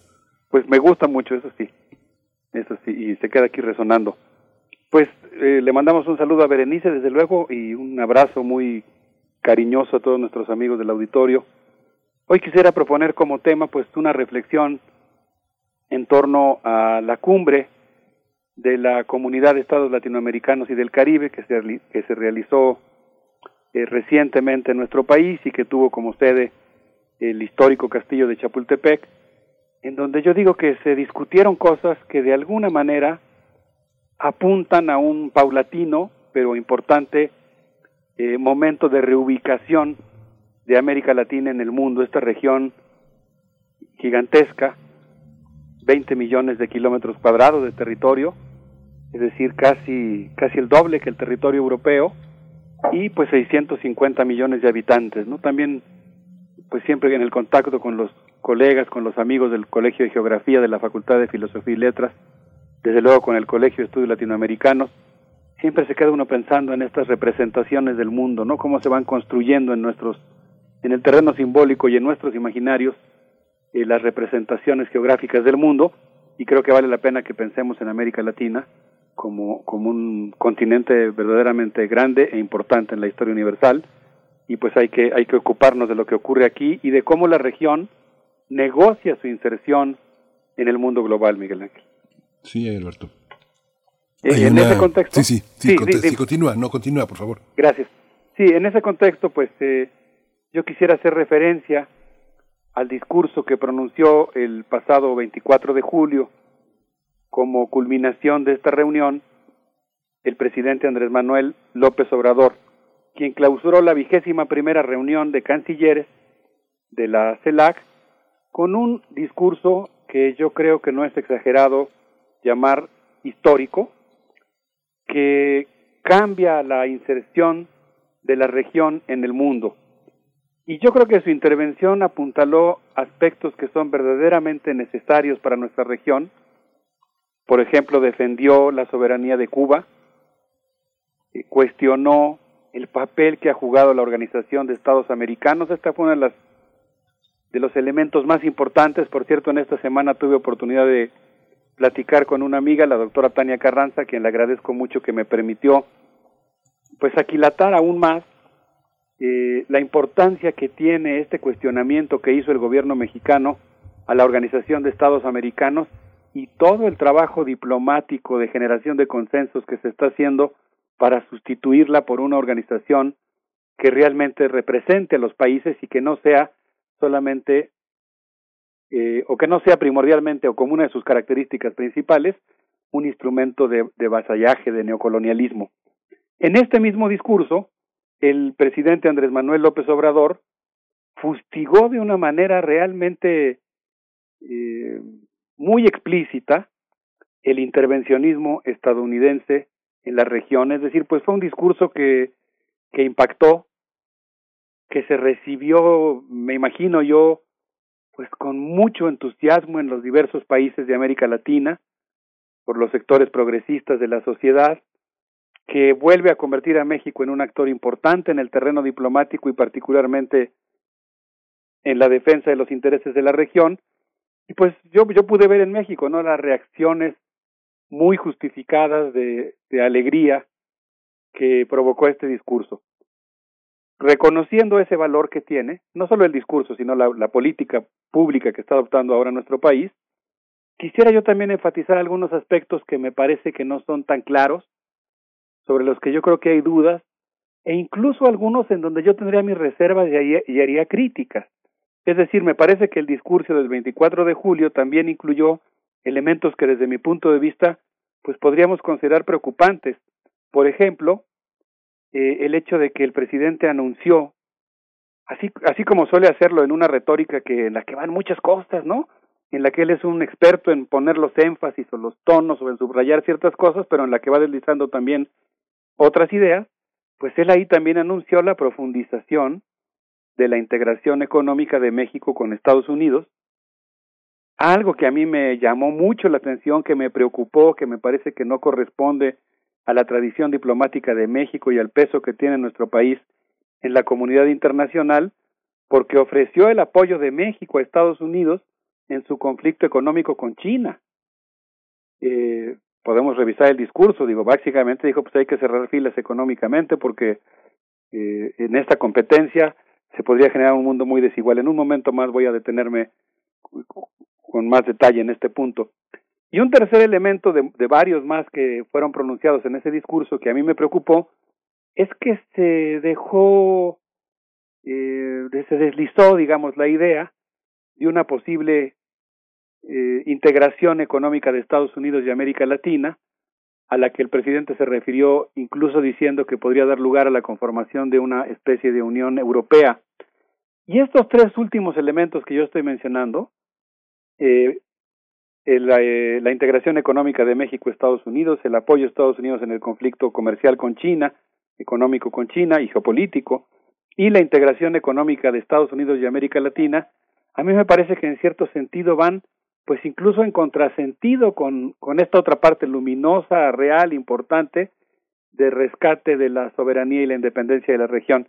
Y en ese sentido, pues es que me gustaría a mí eh, poder compartir con nuestros amigos del auditorio algunas ideas al respecto, Miguel Ángel. Sí, sí, Alberto, es, sí, sí es fundamental y justamente parte de lo que se señaló en esto fue el estancamiento en 2017 de la reunión que tuvieron los, los los países latinoamericanos en el marco de la reunión de la OEA, donde ya prácticamente el grupo de Lima se configuró para tratar la situación de Venezuela y que ahora en el marco de la pandemia pues estamos más estancados que nunca en esta, en esta manera de resolver una situación sanitaria que tiene que ver con derechos humanos y que pone de relieve la desigualdad y las distancias que hay entre varias perspectivas ideológicas en América Latina. Continúa, Alberto, por favor. Muchas gracias, Miguel. Que sí, efectivamente, yo creo que es un momento de apremio, que la pandemia ha intensificado muchos de los problemas de la región, ha hecho visibles situaciones que son producto de la dependencia. Y por eso justamente creo que la política que tiene que seguir nuestro país es la de la promoción realista, paulatina, eh, moderada, no lúcida de una política que revierta las condiciones de dependencia, de vulnerabilidad, de subordinación. Y eso eso implica pues estar muy atentos justamente al tipo de política internacional que se que se aplica.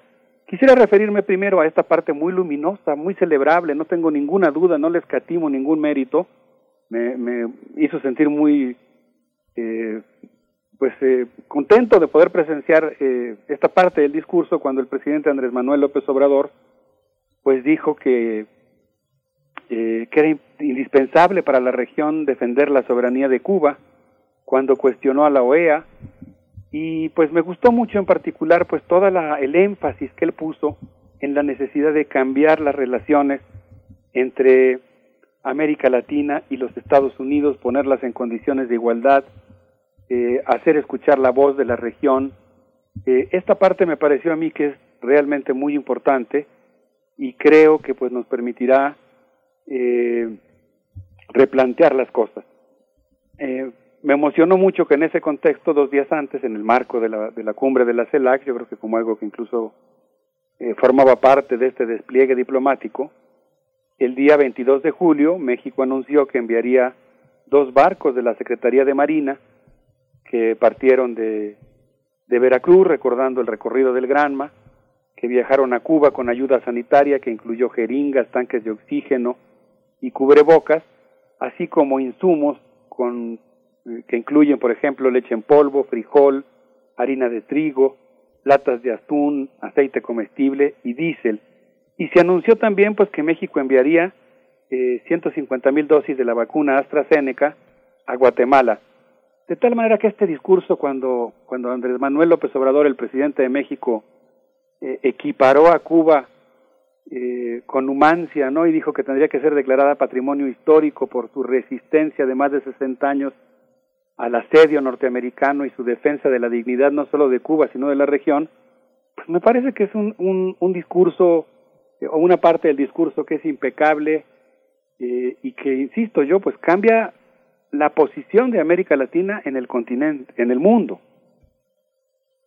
Pero pues aquí vienen algunas de las cosas que a mí me gustaría también pues incluir dentro del análisis y una de ellas pues tiene que ver con el hecho de que según pude escuchar en una entrevista que que se le hizo a Efraín Guadarrama, quien es director general de organismos y mecanismos regionales de la Secretaría de Relaciones Exteriores, él hablaba de de cómo el gobierno mexicano tomó una CELAC, tomó la presidencia de la CELAC cuando la CELAC se encontraba prácticamente moribunda y que ahora pues eh, ellos habían hecho un análisis, me refiero al equipo de la Cancillería, y se habían dado cuenta de que la famosa integración latinoamericana se basaba en ideologías y que ellos habían decidido reorientar la CELAC hacia la cooperación internacional y pues empezar más bien un cuestionamiento y un intento de sustitución de la OEA eh, cuestionaban, por ejemplo, el hecho, como tú ahora mencionas, Miguel Ángel, de que la OEA no, no se había movido para conseguir una sola vacuna en la región,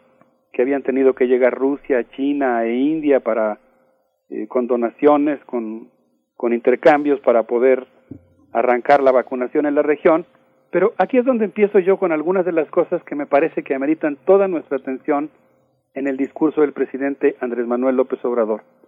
La primera de ellas tiene que ver con el hecho de que él dijo, puede decirse que la industria militar de Estados Unidos depende en parte de las fábricas de autopartes que se producen en México. Eh, agregó, esto no lo digo con orgullo, sino como ejemplo de la interdependencia. Y lo que él planteó, pues, eh, en ese discurso fue la profundización de la integración de, de México con, eh, con la economía norteamericana.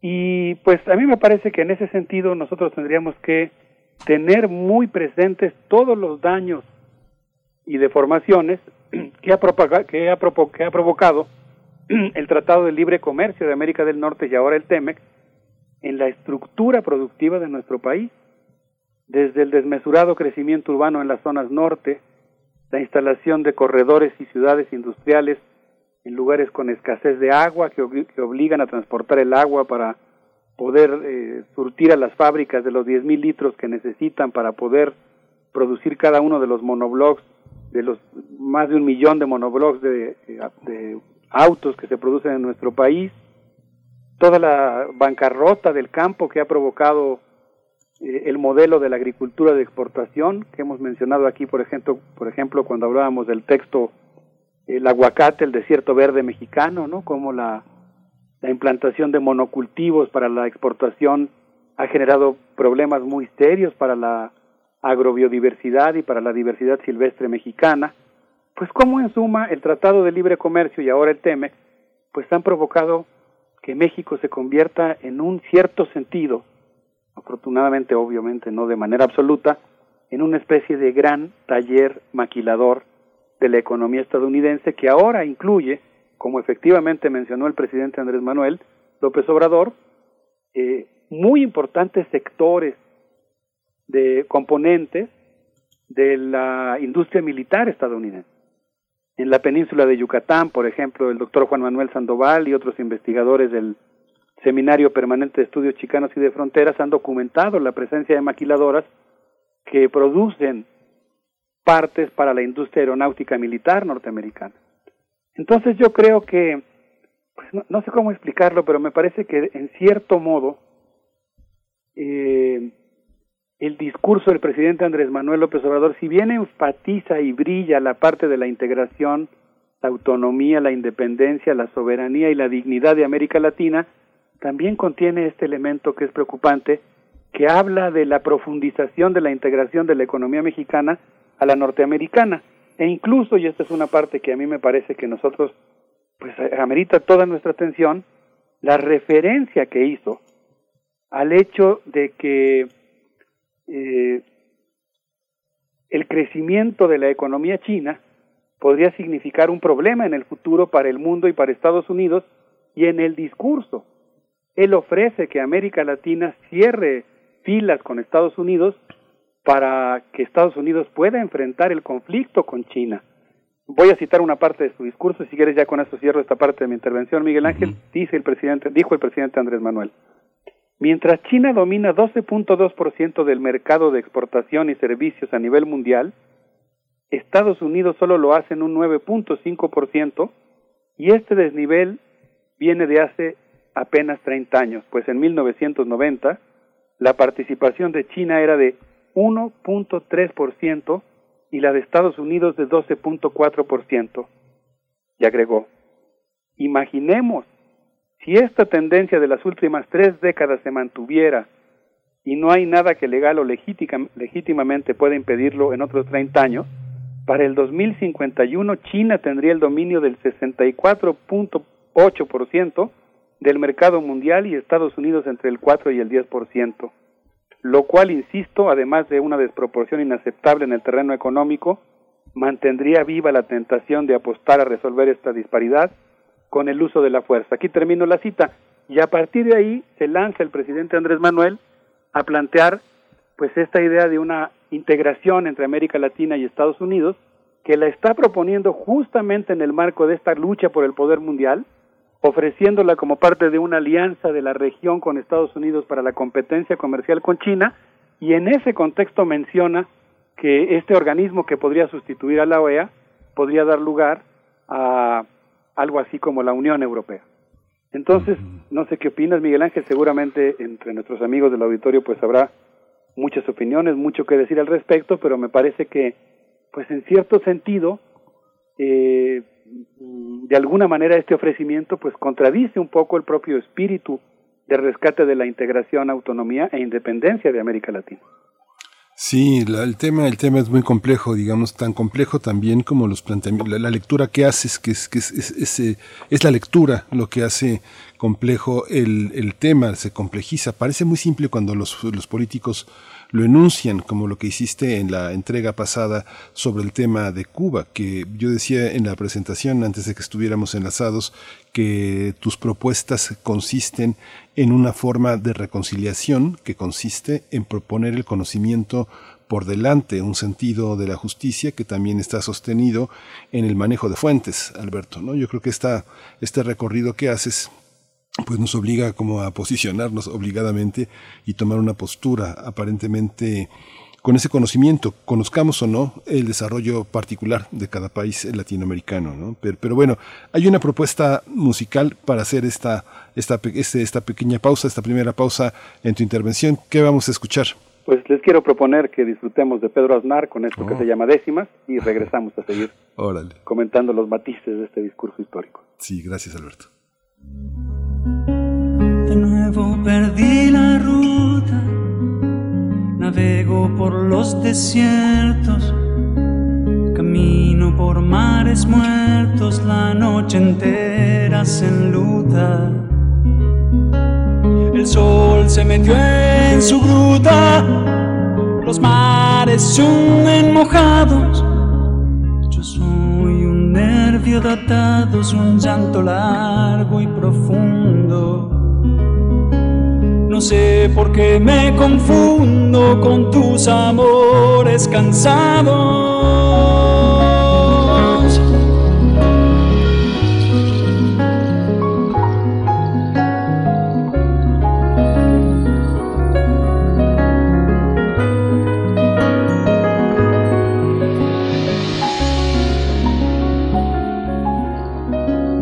La noche muestra la luna rostro alumbrado y triste.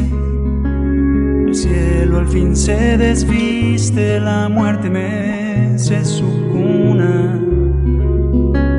Que al fin la mala fortuna se vaya a dormir un rato. Se quite traje y zapatos, se olvide de mi existencia que yo frente a su sentencia declaro mi desacato.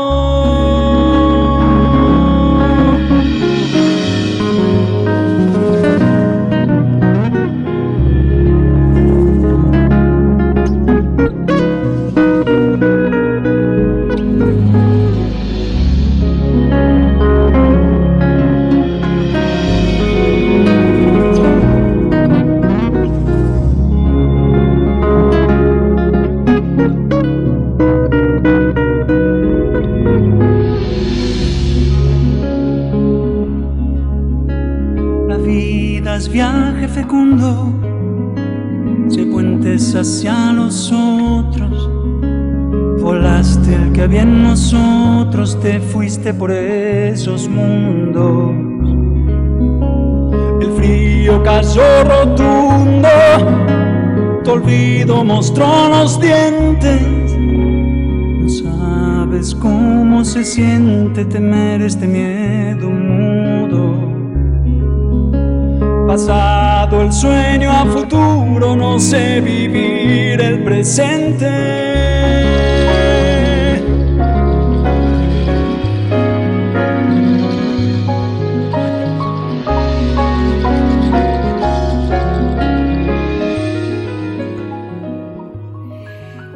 Regresamos a esta reflexión poderosa que hace Alberto Betancourt sobre nuestra América Latina. Alberto, continuamos. Gracias, Miguel Ángel. No, pues espero no haber sido muy confuso. Eh, vuelvo a insistir a ver si logro clarificar un poco más mi, postura.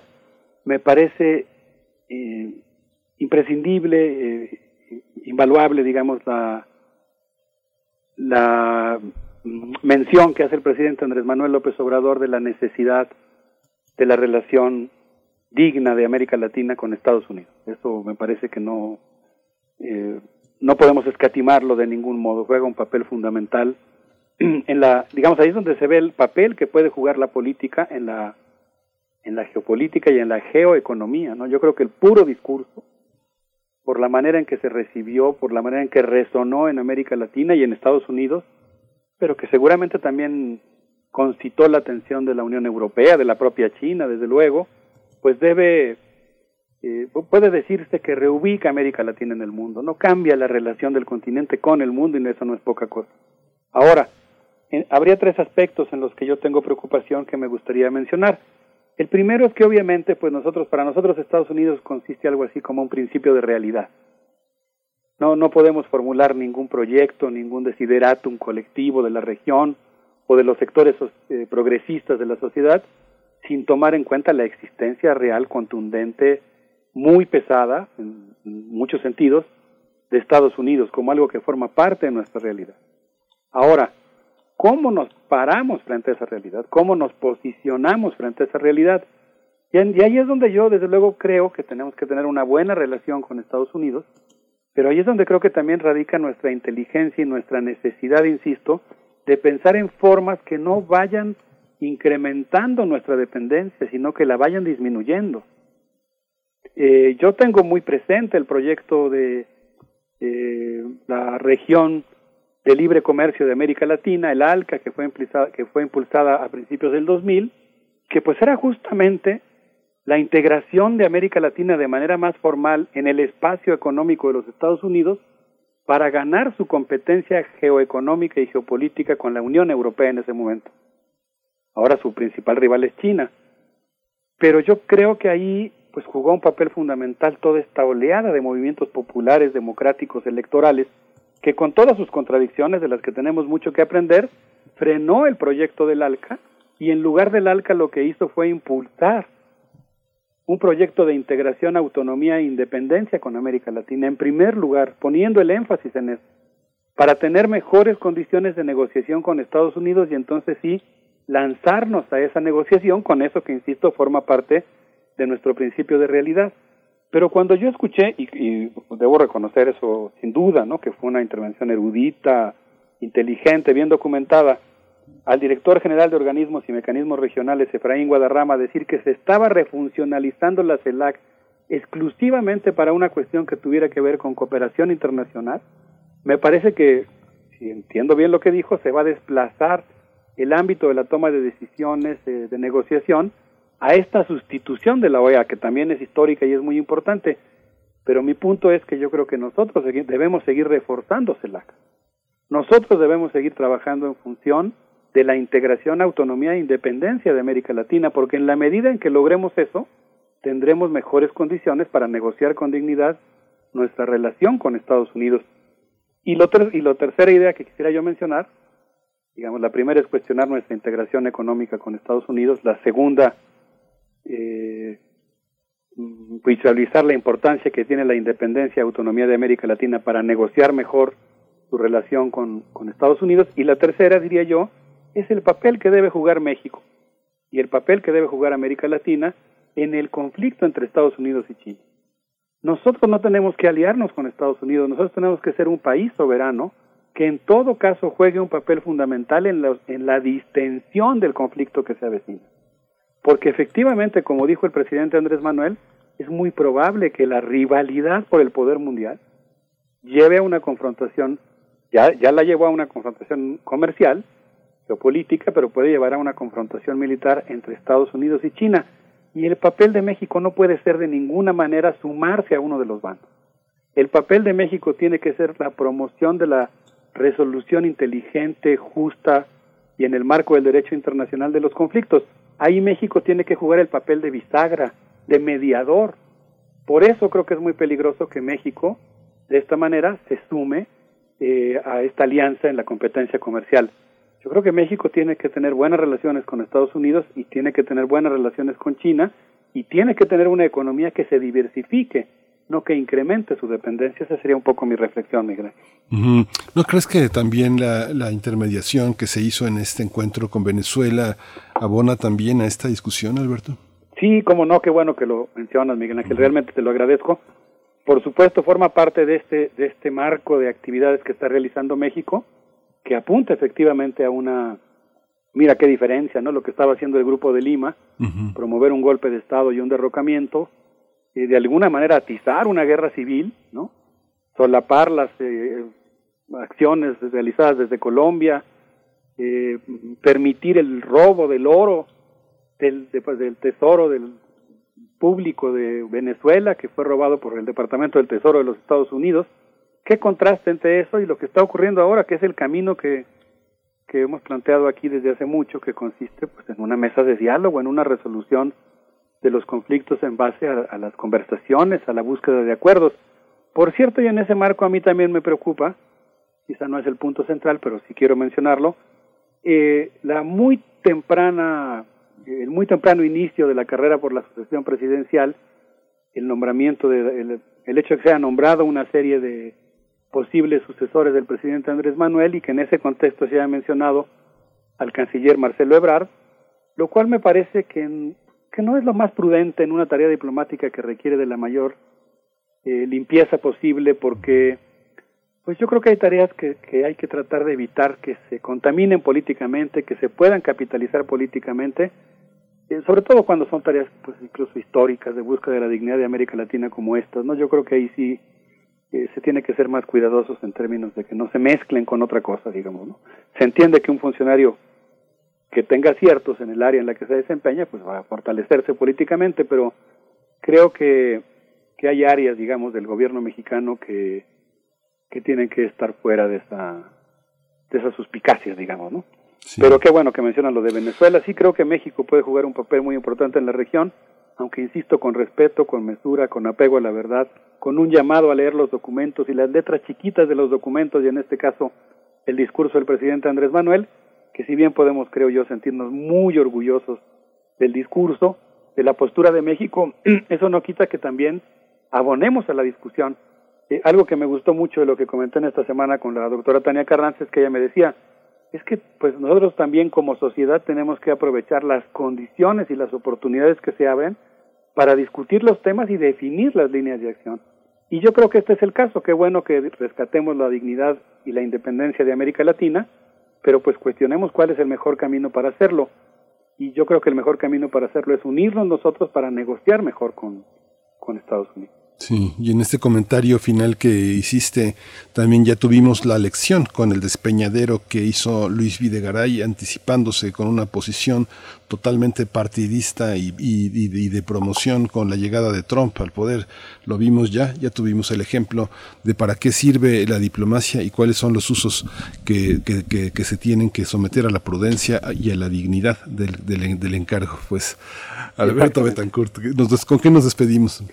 Pues nos despedimos con, con, un, con un gusto enorme de estar viviendo estos tiempos tan dinámicos, con este llamado a leer y discutir el contenido de un discurso tan importante.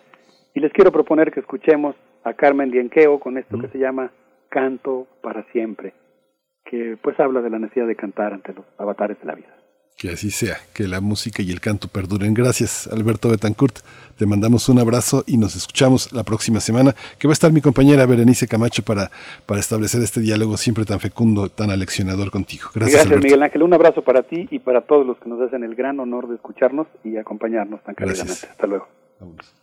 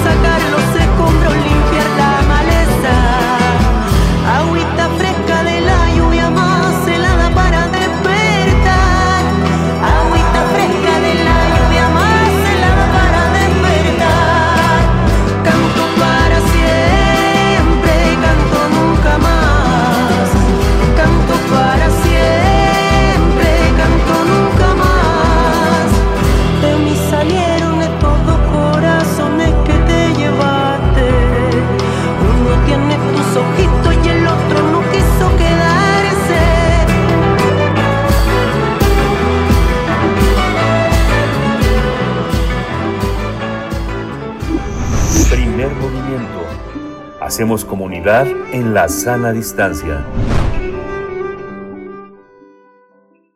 Ya estamos de regreso aquí para darle la bienvenida a nuestra sección de derechos humanos. La agenda de verdad y justicia es el tema que esta mañana abordará Jacobo Dayan, coordinador académico de la Cátedra Nelson Mandela de Derechos Humanos en las Artes de la UNAM.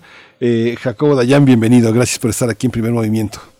¿Qué tal? Buen día, Miguel Ángel. ¿Cómo estás? Hoy no está, hoy no está Berenice, está de vacaciones, así que nada más estamos tocó a ti, Te tocó a ti. Sí. Pues mira, eh, eh, estuvimos discutiendo en el país eh, a partir de como de la consulta del 1 de agosto, y digo como pretexto porque tendríamos que estarlo discutiendo de manera permanente, con o sin consulta antes y después, los temas de justicia y de verdad para las víctimas del país y para la sociedad en general. Y bueno, pues una vez más, eh, sociedad y gobierno eh, hemos decidido perder otra oportunidad, una más que se suma a la larguísima lista de oportunidades perdidas que tenemos en México en estos temas.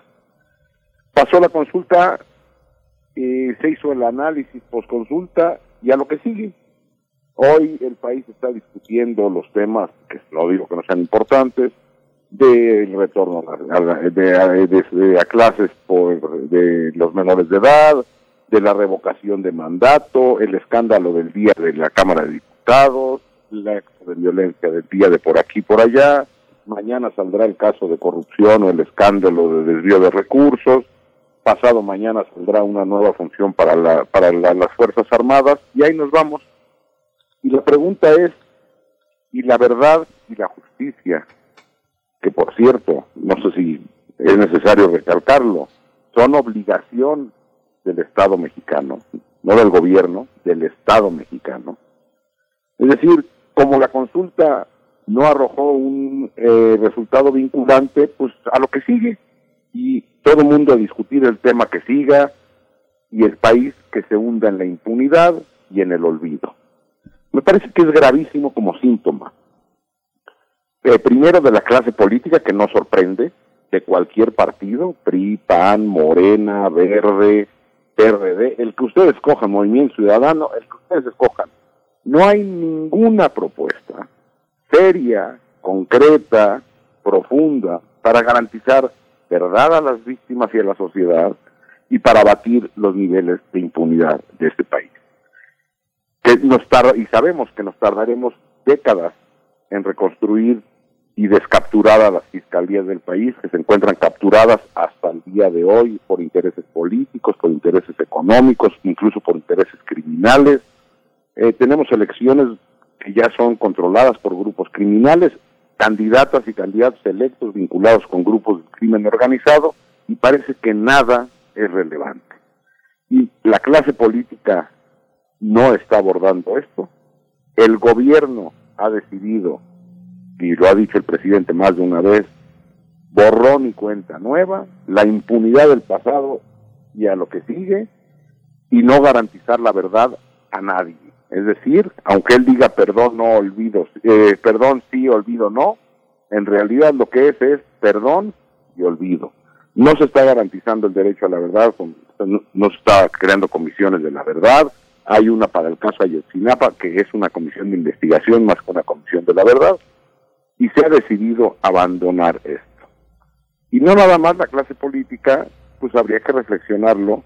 Y hubo, hubo llamados de colectivos de víctimas, de organizaciones como el Fray Juan de Larios o el Fray Bartolomé de las Casas en Chiapas, un comunicados del CNI, del EZLN, llamándonos a la ciudadanía a una articulación, a una movilización, a una concientización alrededor de la agenda de verdad y justicia y repito, sociedad, gobierno, medios, iglesia, todo mundo decidió darle vuelta a la página y construir o intentar construir un país, una vez más, desde el perdón y el olvido. A mí parece gravísimo, porque ya ni siquiera discutimos los temas de seguridad. Parece que la seguridad es como la militarización de la seguridad y tener estos niveles de violencia son como si fuera la ley de la gravedad, que no hay nada que hacer con eso. Hay que vivir con eso porque así es la naturaleza. Y creo que hemos ya, nos hemos acostumbrado a tal grado a convivir con la violencia que nos parece también ya normal. Es decir, no hay exigencia alguna por parte de la sociedad. Es decir, sí la hay, pero es muy marginal. Eh, a gobernadores, gobernadoras, al gobierno federal. No, ya, así es. Es el país donde van a estar desapareciendo personas, es el país donde van a estar asesinando personas en cifras de horror, literalmente de horror, es el país de los 11 feminicidios al día, de las 11 mujeres asesinadas al día, el país de los del 98% de impunidad, y parece que a nadie le preocupa, lo único que importa es el escándalo de hoy, la declaración del presidente de ayer, el caso de corrupción que saldrá mañana, y así no las vamos a dar. Me parece que es momento de hacer un, un alto y hacer una reflexión y que cada quien decida institucional y personalmente qué lugar quiere jugar en esto, porque es evidente que la apuesta, repito, de sociedad y gobierno es una apuesta por no hacer nada en temas de seguridad, continuar con la inercia de la militarización, sabemos los resultados, y una política de perdón y olvido. Ese es el país que estamos construyendo, el país del, del 98% de impunidad sin importar el delito, el país de los 90 mil personas desaparecidas con tan solo 35 sentencias, el país de, las, de los 30 mil torturados con solo 50 sentencias, y seguimos simulando en el camino y hacemos eh, comentarios, los medios, cualquier medio, impreso, cualquiera, personal eh, a nivel social, y decimos, ya se abrió una investigación contra fulano de tal. Bueno, pues aquí estamos jugándole a loco, si sabemos que hay 98-99% de impunidad. La noticia, decir o tranquilizarnos con decir que se abrió una investigación, ahora con lo del caso del joven de, de eh, en Yucatán asesinado, torturado por la policía estatal, ayer pues ya todo el mundo está más tranquilo porque la Fiscalía General de la República trajo el caso. ¿A quién tranquiliza eso? En un país de 99% de impunidad.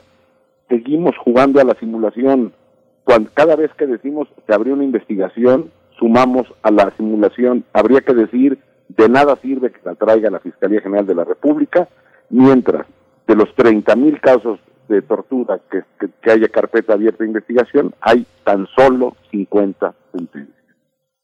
Mientras no estemos en esa línea, seguiremos jugando a que estamos construyendo un país que se está yendo al infierno. Miguel Ángel. Sí, Jacobo, es, es que digo pareciera que no hay solución porque muchas de las muchas de las eh, cosas que mencionas ocurren en municipios que uh, han sido tomados y nuevamente en estas elecciones fueron tomados por grupos de la delincuencia organizada o del narcotráfico y no hay manera de que la gente participe. Mucha gente prefiere irse del pueblo, irse de su municipio, a ser eh, identificado ya nada más como testigo, nada más como el que sabe qué pasó. Eh, es preferible huir que quedarse a enfrentar esa, esa impunidad. Y las fiscalías de estados que están al servicio no solo de un gobernador con un signo partidista identificable, sino también de las propias eh, fuerzas organizadas para, para la delincuencia. Es una situación que pareciera que no va, no, que no, que no va a terminar, que no tiene remedio. Lo que sucede es que tú si pones una, una opción, que es, que es la participación. ¿Existen mecanismos de participación que permitan actuar sin exponerse? ¿O hay que exponerse y ser valiente? No, evidentemente, y estoy 100% de acuerdo contigo, cuando uno pide levantar la voz, hay lugares donde es prácticamente imposible hacerlo o donde exigir, pues hay que hacerlo con el precio de la vida, y sobran ejemplos. Pero somos 126 millones de personas en este país. Es decir, tiene que ocurrir en mi colonia para que yo levante la voz. Tiene que ser de la facultad del gobierno federal para que el gobierno federal, sin importar, repito, si es, porque estamos en la misma con el PAN que con el PRI, que con Morena, a nivel federal, en términos de violencia, impunidad, es decir, no cambia absolutamente nada. Y hay que decir de reparación a víctimas o de búsqueda de personas desaparecidas. Es decir, el Estado mexicano sigue teniendo 40 mil cuerpos sin identificar. ¿Qué, ¿Qué, ha cambiado? No ha cambiado. Jugamos a que estamos cambiando cada seis años. Y estoy de acuerdo. Ahora, sí hay maneras de articularse ahí hay un llamado, digo, digo eh, los que tienen territorio, podemos ver la organización de lo que ocurrió en Cherán o lo que ocurre en los caracoles zapatistas o en distintos lugares, que son formas de articulación y protección comunitaria que funcionan. Ahora, lo que tendríamos que hacer es una articulación amplia y que cada quien juegue el rol que le toca. Es decir, los empresarios tienen un, la, clase empresarial tiene un rol que jugar acá, las iglesias, los medios de comunicación tienen que jugar un rol, la academia tiene que jugar un rol, los las organizaciones de, organizaciones de la sociedad civil, las, los colectivos de víctimas y la sociedad en general. Pero si no nos articulamos, si no nos movilizamos, si no levantamos la voz, si no nos parece indignante que en un país del 98% de impunidad, el presidente salga a decir que se acabó la impunidad, o un presidente que salga a decir que se acabó la violencia y las masacres, que ya no hay desapariciones, cuando ahí están las cifras. Bueno, pues, y, repito, no importa de qué color sea esto. Estamos hablando del Estado y, del futuro de la democracia de este país podemos sentarnos a verla pasar y como dicen el comunicado del ZLN, organícese, grite, raye, pinte, salga a la calle donde se pueda, pero no se quede callado porque eh, usted puede ser la próxima víctima. En este país cualquiera de nosotros puede ser la siguiente víctima. Y si no nos organizamos, aunque sea en lo pequeño, nadie tiene que salvar a toda la patria, nadie tiene que ser Juan Escuti en esta historia. Sí. ¿Sí? Pero podemos hacer desde lo, desde lo pequeño cambios. Lo que no podemos hacer es hacer que no pasa nada, me parece.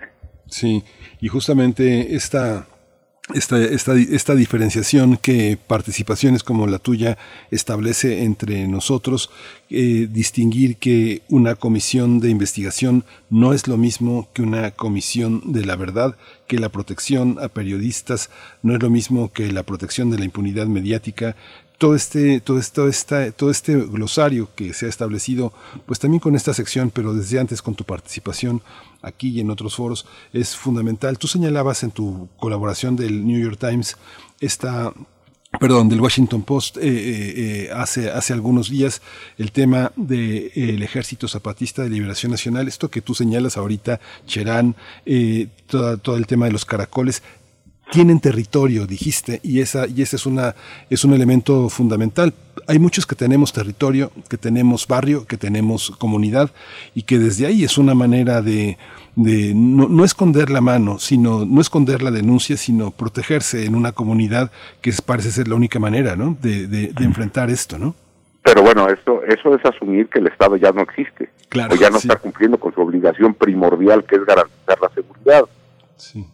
Es decir, creo que sí tendríamos que tener articulación ciudadana para tener mejor convivencia, mejor seguridad y para exigirle al Estado que cumpla con sus obligaciones.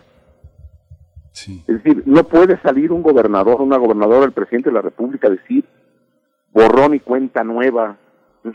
¿Juró con, cumplir con la Constitución o, o de qué está hablando? Sí, claro. Sí. Bueno, pero parece que toleramos eso y toleramos muchas cosas. Bueno, también somos lo, lo que toleramos. Claro. Pues Jacobo Dayan, eh, invito a nuestros radioescuchas a leer, a leer esta colaboración, la más reciente, según yo, según yo, que hiciste hace unos días en el Washington Post. Es una, es una, está en la sección de opinión, está toda la argumentación de distintos territorios sobre lo que también nos has expuesto esta mañana. Eh, muchas gracias, Jacobo, por esta, por esta participación y bueno, hay que meditar mucho cada vez que te, que te vas, nos dejas, nos dejas a veces temblando, pero siempre pensando que es parte del cometido de tu participación. Gracias, Jacobo. No, muchas gracias a ustedes, cuídense. Gracias, Jacobo.